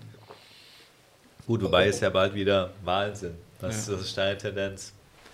Boah, schwer, schwer zu sagen, aber ich, ich weiß gar nicht, was, was die SPD zur Legalisierung sagt, aber wenn es dann tatsächlich linke SP, nee, SPD, FDP und Grüne an die Macht kommen würden, ich glaube, die könnten sogar für eine Legalisierung sein. Bei der SPD bin ich mir nicht ganz sicher. Ja, ich, ich glaube, also Grüne, glaube ich, ja, dass die dafür sind. FDP, glaube ich, auch. Ja. Ja, gut, ob die CDU das jetzt überlebt, ich weiß es nicht. Ich glaube ich glaub nicht. Ich glaube, die haben sich zu oft ins, haben zu viel Fehler gemacht jetzt in der letzten Zeit. Ja, ja mit der ganzen Bestechung und so. Ja, das, Wahnsinn. Ja. aber das ist auch das. Da gibt es ja mehrere Sachen. Ähm, der, der Söder hat, ähm, ich weiß gar nicht mehr, für irgendein Kunstmuseum hat er mal von, wann war das? Vor ein paar Jahren war das, hat er irgendwie eine Immobilie gekauft oder gemietet für das Doppelte des Marktwertes. Und, und das wurde dann halt das wurde dann halt überprüft von einer dritten Instanz und es wurde dann auch so, okay, das war nicht in Ordnung und es war halt die Schmälerung des Staatsetats oder sowas. Aber das war okay. So, das war kein Problem. Und bei uns hatte ich schon, habe ich schon auch das Gefühl, dass so, so Korruption in der Politik jetzt gar nicht so hart irgendwie geahndet wird. Also die, ja. die treten dann halt zurück und sagen, nee, ich war es nicht. Und dann ist irgendwie von der, von der Medienbildfläche verschwunden und dann, ja, kriegst du eine Geldstrafe oder Bewährung. Aber. Aber du kennst dich ja mit, mit äh, so Gebäuden und den Preisen so ein bisschen aus. Und ich verstehe nicht, wie kann die Renovierung von der Oper eine Milliarde kosten? Also was, was kann das, also wie viel wo fließt das Geld dahin? Das, das, das Gebäude ist ja schon da. Ja, gut, es ist oftmals so, wenn gerade so Denkmalschutzthemen kommen, das ist auch ein super komplexes Ding, wo man wirklich extrem viel Geld verlieren kann. Wenn dann halt gesagt wird, gut, der Sandstein ist Typ so und so viel, den kriegt man nur in Ägypten aus dem kleinen Dorf. Und da musst du dann tatsächlich. Dann, dann ist da ein Amt, das darauf besteht, dass es exakt so wiederhergestellt wird und das, ja, sowas, im, also man sagt immer, ab einem gewissen Grad ist auf jeden Fall deutlich günstiger neu zu bauen. Also das Problem ist dann halt, wenn es Denkmalschutz ist, darfst du es auch nicht abreißen, dann muss ein Teil stehen bleiben und absolut. Also ich glaube schon, dass sowas. Also ist, das, äh, ist, die, ist, die, Zahl irgendwo nachvollziehbar? Ja. Eine Milliarde, okay, krass. Also das äh, kann man, glaube ich, in einem großen Objekt, das, das dann irgendwie refurbished werden soll, mit Denkmalschutz und weiteren Auflagen. Und da gibt es ja auch viele Leute, die mitreden wollen. Das ist ein politisches Thema und das, äh, ja, das kann schon, schon ein Thema werden. Wobei, ja, klar, sowas wird dann, wird dann schnell teurer, aber ich habe jetzt, ich glaube, gestern oder vorgestern habe ich einen Podcast gehört von Joe Rogan. In, in New York ist ja so, da gibt es so eine, so eine Concrete Tax, also so eine, so eine Betonsteuer. Okay. Und ähm, da müssen so viele Leute geschmiert werden, bis irgendwo was gebaut werden darf, dass es dann halt irgendwie ja, das Dreifache eigentlich kostet, wie jetzt in, also die, die, die, die Kosten für den Beton sind irgendwie drei oder viermal so teuer ähm, in New York wie jetzt irgendwo außerhalb. Ja, die haben ja auch so diese Höhenzertifikate. Das heißt, du hast dann, wenn, wenn du jetzt hochbauen willst, Ja. dann musst du deinen Nachbarn Höhenzertifikate abkaufen, dass die nicht so hochbauen dürfen. Okay. Ja. Und das darf immer nur auf einen, einem so einem Block, darf halt theoretisch nur eins, kann nur eins entsprechend hoch sein und, und du musst den anderen dann die Zertifikate abkaufen. Okay, das wusste ich nicht. Geil. Ja, das ist auch sowas. Ich, in Stuttgart, das ist ja auch seit immer schon, so seitdem ich denken kann, Thema hier Wohnbau Ja. äh, und, und, fehlende Flächen. Und ich denke mir auch, hey, wir müssen einfach noch höher bauen. So, es, geht, es gibt keine, es werden keine Genau. neuen Bauflächen ausgeschrieben, wir müssen halt in die Höhe. Genau, weil du kannst, du kannst nicht sagen, der, der Rand darf nicht angetastet werden, Ja. du darfst nicht in die Höhe bauen. Und wo, Wo ba- wo dann wo sonst, ja? Ja. Nach, Nachverdichtung. Aber was willst du noch nachverdichten? Ja, da gibt es hier so ein paar Innenhöfe, aber das ist halt auch überschaubar, weißt du? Ja. Da ist ja, ich sage jetzt mal, es wird ja auch alles irgendwie vom Markt ähm, aufgegriffen und dann irgendwie versucht zu verarbeiten, aber das wird ja niemals reichen, um den Bedarf irgendwie abzudecken. Und dann gibt es ja Konzepte, dass du irgendwelche, irgendwie die Parkhäuser, dass du da solche, solche Container hinstellst und dass die Leute da reinziehen. Und ich mir so, hey, wovon sprechen wir hier gerade eigentlich so? Das, Ja. Also, Also ich wäre dafür, dass die einfach die, die ganze B10 am Neckar unterirdisch machen und dann einfach da Häuser drüber bauen. Ja, das wäre geil. Das wäre geil. Aber ja. Wir brauchen, wir brauchen vielleicht so einen deutschen äh, Elon Musk, so der Ja. irgendwas Verrücktes einfach macht, aber das, ja, das, hier gibt es einfach zu viel Regulatorik und ich glaube, das wird einfach in Zukunft immer problematischer. So, das, ja, es bewegt sich einfach zu wenig und irgendwann wird die Frustration größer und der, der, der Wettbewerb wächst ja auch mit der Globalisierung und alles und ich glaube einfach, da werden wir, ich bin so ein bisschen pessimistisch in, Ja, der Zukunft von Deutschland, aber ja, werden wir. Also ich, ich glaube vielleicht tatsächlich noch, noch äh, Berlin, weil die gerade so viele Talente anlocken dort Ja. oben. Das könnte noch irgendwas was bringen, aber ja. Gut, München auch, da sind ja schon auch viele große Ja. Tech-Firmen. Aber Stuttgart muss echt was machen. Also die, das, ich, ich finde Stuttgart, ich find Stuttgart cool. Ich, ich mag halt die, diese, diese Hänge, also gerade zum Mountainbiken. Ja. ist, ist halt einfach ist super. Und du bist ja schnell, so schnell in der Natur, aber das Remstal ist ja auch wunderschön. Ja. Das ist schon, ist schon eine geile Ecke hier, aber wir bieten irgendwie zu wenig an. Auch jetzt, wenn man mal so die, die, die Bars und die, die Clublandschaften hier anschaut, das ist schon ziemlich wenig mittlerweile. ist- Also, ja. und jetzt gibt es ja diesen, diesen, wie heißt der eine Tipp? So so ein neues Amt ausgelobt. Nacht, Nacht, Nachtbürgermeister. Nachtbürgermeister. Ah. Ja, es ist. Ja, aber ich, da verstehe ich auch die Leute nicht, dass, also wenn du in die Stadt ziehst, dann musst du einfach akzeptieren, dass halt eine Bar, wenn eine Bar gegenüber ist, dass halt abends laut ist. Dann Ja. zieh nicht in die Stadt, wenn Ja. du das nicht willst, dann, Ja. dann zieh in den Vorort. Ja, absolut. Es wird jetzt in der Theo, die Theo soll ja perspektivisch auch äh, rein, rein wohnwirtschaftlich genutzt gut, die, werden. fand- die fand ich eh nie gut. Das, Ich auch nicht, aber, aber. es hat halt so ein bisschen so einen Schlag von Leuten abgehalten, in die anderen Viertel genau, zu gehen. genau, das ist halt das Thema. Wenn die sich jetzt alle verteilen, dann. Ja, und vor allem, wenn man einfach mal so die letzten Jahre anguckt, was da alles. Es gibt ja nicht mehr so viel, finde ich. Also, wenn du es mal anguckst, Freitagabend, wo kann man Freitagabend noch geil feiern gehen? Ja. So, das ist so. Also ich, aber ich finde halt, also Kowalski fand ich immer zi- ziemlich cool und Friedas Pier, ich glaube, das hat auch Potenzial. Ja, auf jeden Fall. Ja. Das stimmt, das ist cool. Was, was richtig geil war, fand ich immer der Zollamt in Cannstatt. Ja, das war Hammer. Der mit dem Das- Innenhof. Und ist, ich finde ich find halt immer gerade Clubs, die einen Außenbereich haben, finde ich halt immer mega geil. Weil, Ja. ich, weil ich bin halt nicht jemand, der jetzt die ganze Nacht nur auf der Tanzfläche steht. Ich brauche halt immer wieder das Rausgehen, mit Leuten reden, dann wieder reingehen, ein bisschen Spaß haben und so. Aber ich brauche halt immer auch den Außenbereich. Und das, das Lehmann, das ist so schrecklich aus mit diesen Zäunen, da will man irgendwie nicht, also ich will da nicht stehen. Nee, nee, das, das, du stehst doch immer so in diesem grellen Licht und Ja. ja, dann irgendwie morgens macht der Bäcker nebendran auf, der jetzt, glaube ich, weg ist mittlerweile und ja, es ist, ja, und wie gesagt, dann, ja, gibt es ja noch das Climax, das Toy, gibt es ja noch irgendwie sporadisch, das habe ich nie verstanden. Romantiker hat leider zugemacht, die fand ich auch cool. Ah, haben die schon wieder zugemacht? Ja, die haben es nicht überlebt. Okay, ich habe Ja. nur immer so eine T-Shirt-Aktion von denen gesehen. Ja. Aber ja, deswegen, also Bars. ja, mal gucken, was dann noch übrig bleibt danach, von, dem, was eh, das, was es eh schon wenig gab, was dann noch übrig bleibt. Mal gucken. Und das ist schon was, auch was, wo ich mir denke, so, hey, wenn du jetzt, ich finde, das ist so ein Aspekt, warum man als, als junger Mensch in der Stadt wohnen will, dass man halt alles so im Umfeld hat, aber wenn es jetzt halt irgendwie nur noch so, ähm, ja, so ein paar Sachen gibt und ich meine, sogar hier am Feuersee, diese Rote Kapelle, ja, hat es ja auch nicht gemacht. Die haben jetzt ja auch einen neuen Mieter, wo ich mir denke, so, hey, ja. dass da irgendwie keiner mal auf die Idee kommt, irgendwie mal zu interagieren und zu gucken, okay, ähm, ja, aber es ist ja auch irgendwie so, dass, dass die, die, die Bars und Clubs werden in Stuttgart so gesehen wie, wie Rotlicht. Äh, ja, genau. und, und entsprechend schwer haben die natürlich auch, welche Locations zu finden. Ja, das stimmt, das Ja. stimmt schon. Ja, Also ich bin mal, bin mal gespannt, vielleicht, also der, der, der, der Nopper hat ja immer gemeint, er will Stuttgart ein neues Licht stellen und er will, er weiß, er, Stuttgart muss attraktiv für junge Leute sein, gute Leute zu bekommen. Ich weiß nicht, ob es so eine Floskel war oder ob es Ich glaube, es war eine Floskel, wenn man den ja, ich, sieht. ich, ich, ich, befür, ich befürchte es auch. Ja. Ja. ja, du, aber man, man kann auch nicht nur schwarz sehen. Also ich, ja, aber mir fehlen halt irgendwie so die Ideen. Ich finde es halt immer, weißt ich finde es immer gut, wenn die Politiker dann halt irgendwie sagen, ja, das und das und das.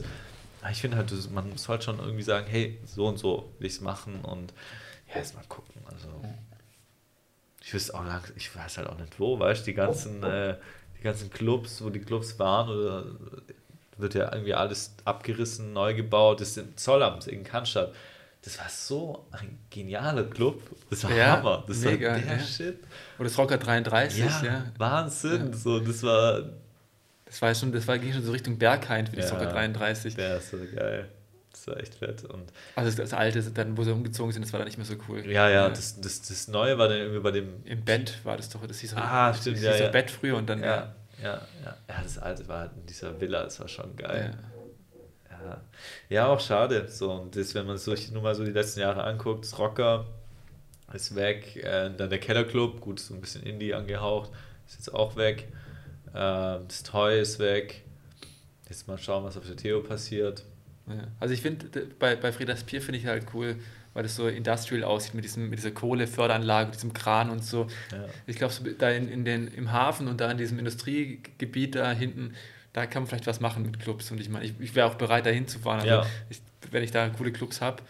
Ja, ja ich finde, am Wasser bietet sich sowas extrem an. Wir haben ja, Ja. gerade in Cannstatt gibt es ja viele solche, solche kleinen Boote, die so für Rundfahrten genutzt werden. Ja, genau. Da liegt vor der Tür, dann hast du den. Stadtstrand daneben, das kannst du top kombinieren und irgendwas Ja. Cooles machen. Ja, aber das war ja auch irgendwie im Gespräch, dass äh, dann, weil die, weil die wollten nicht, dass die Partygäste von Friedas Bier, also wenn dann der Club dann wirklich mal stattfinden sollte, dass sie zu B10 laufen, da Taxis halten. Und es war geplant, dass dann äh, dieser Neckar-Captain die Leute abholt und wegbringt. Das ist schon auch geil, wenn du halt mit dem Boot zum Club, zum Club fährst.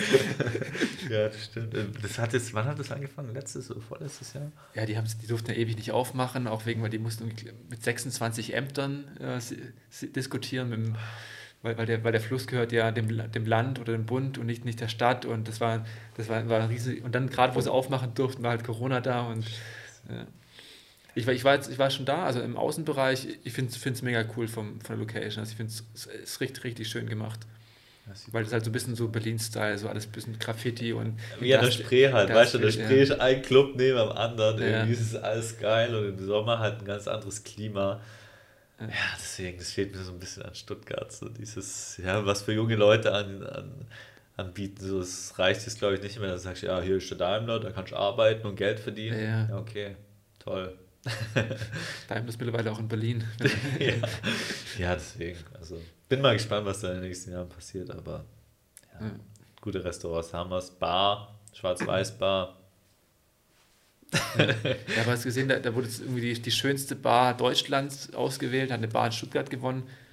Und die heißt die Blaubar. Ich habe nie von gehört von der Bar. Ich auch nicht. Und ich habe mal die Bilder gesehen.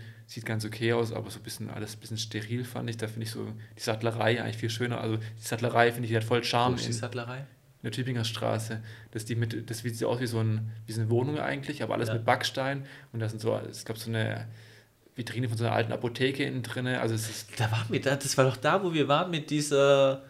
Nee, nee, das, das, das, war, das war der, das gegenüber in der Bar. Wir waren in der ähm, Galerie Kernweine waren wir. Okay, Das finde okay. ich, finde ich, Galerie Kernweine finde ich auch cool. Galerie Kernweine, die hat ja auch, äh, früher im Sommer hatten die unten den Keller offen und dann hat im Keller jemand aufgelegt, das ist ein Gewölbekeller. Das war auch richtig cool, die hatten da coole Events, aber Okay. da auch mal, durften es immer nur ganz selten machen, wegen, wegen Nachbarn leider. Ja, ja. Ja.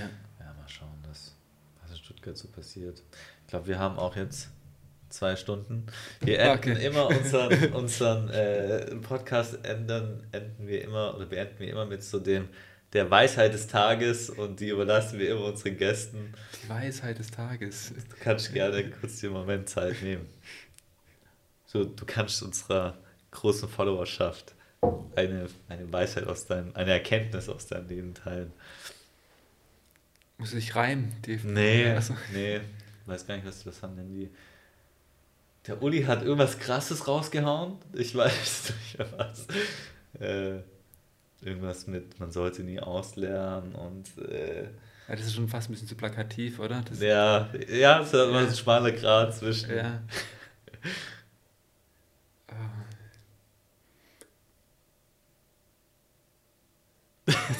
Das setzt mich so unter Druck. Mein Gott. ähm,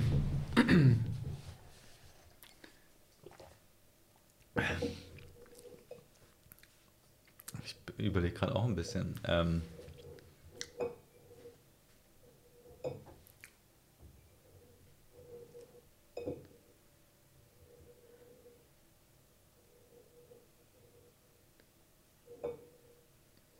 wir können das nachher alles rausschneiden, die Überlegungsphase, Ja, dann kommt es wie aus der, wie aus der ja, Pistole das, geschossen. das, das, das, damit setzt mich nicht so unter Druck. ähm, die, Weis, die Weisheit. Die Weisheit.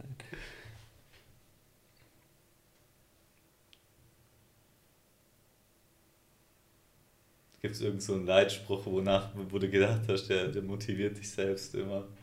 So.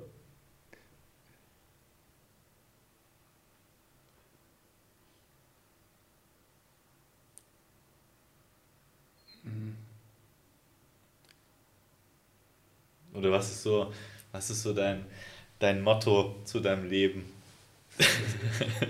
Das Motto, Motto zu, zu, zu, zu Das hört sich jetzt viel besser an als die Weisheit des Tages. Mm.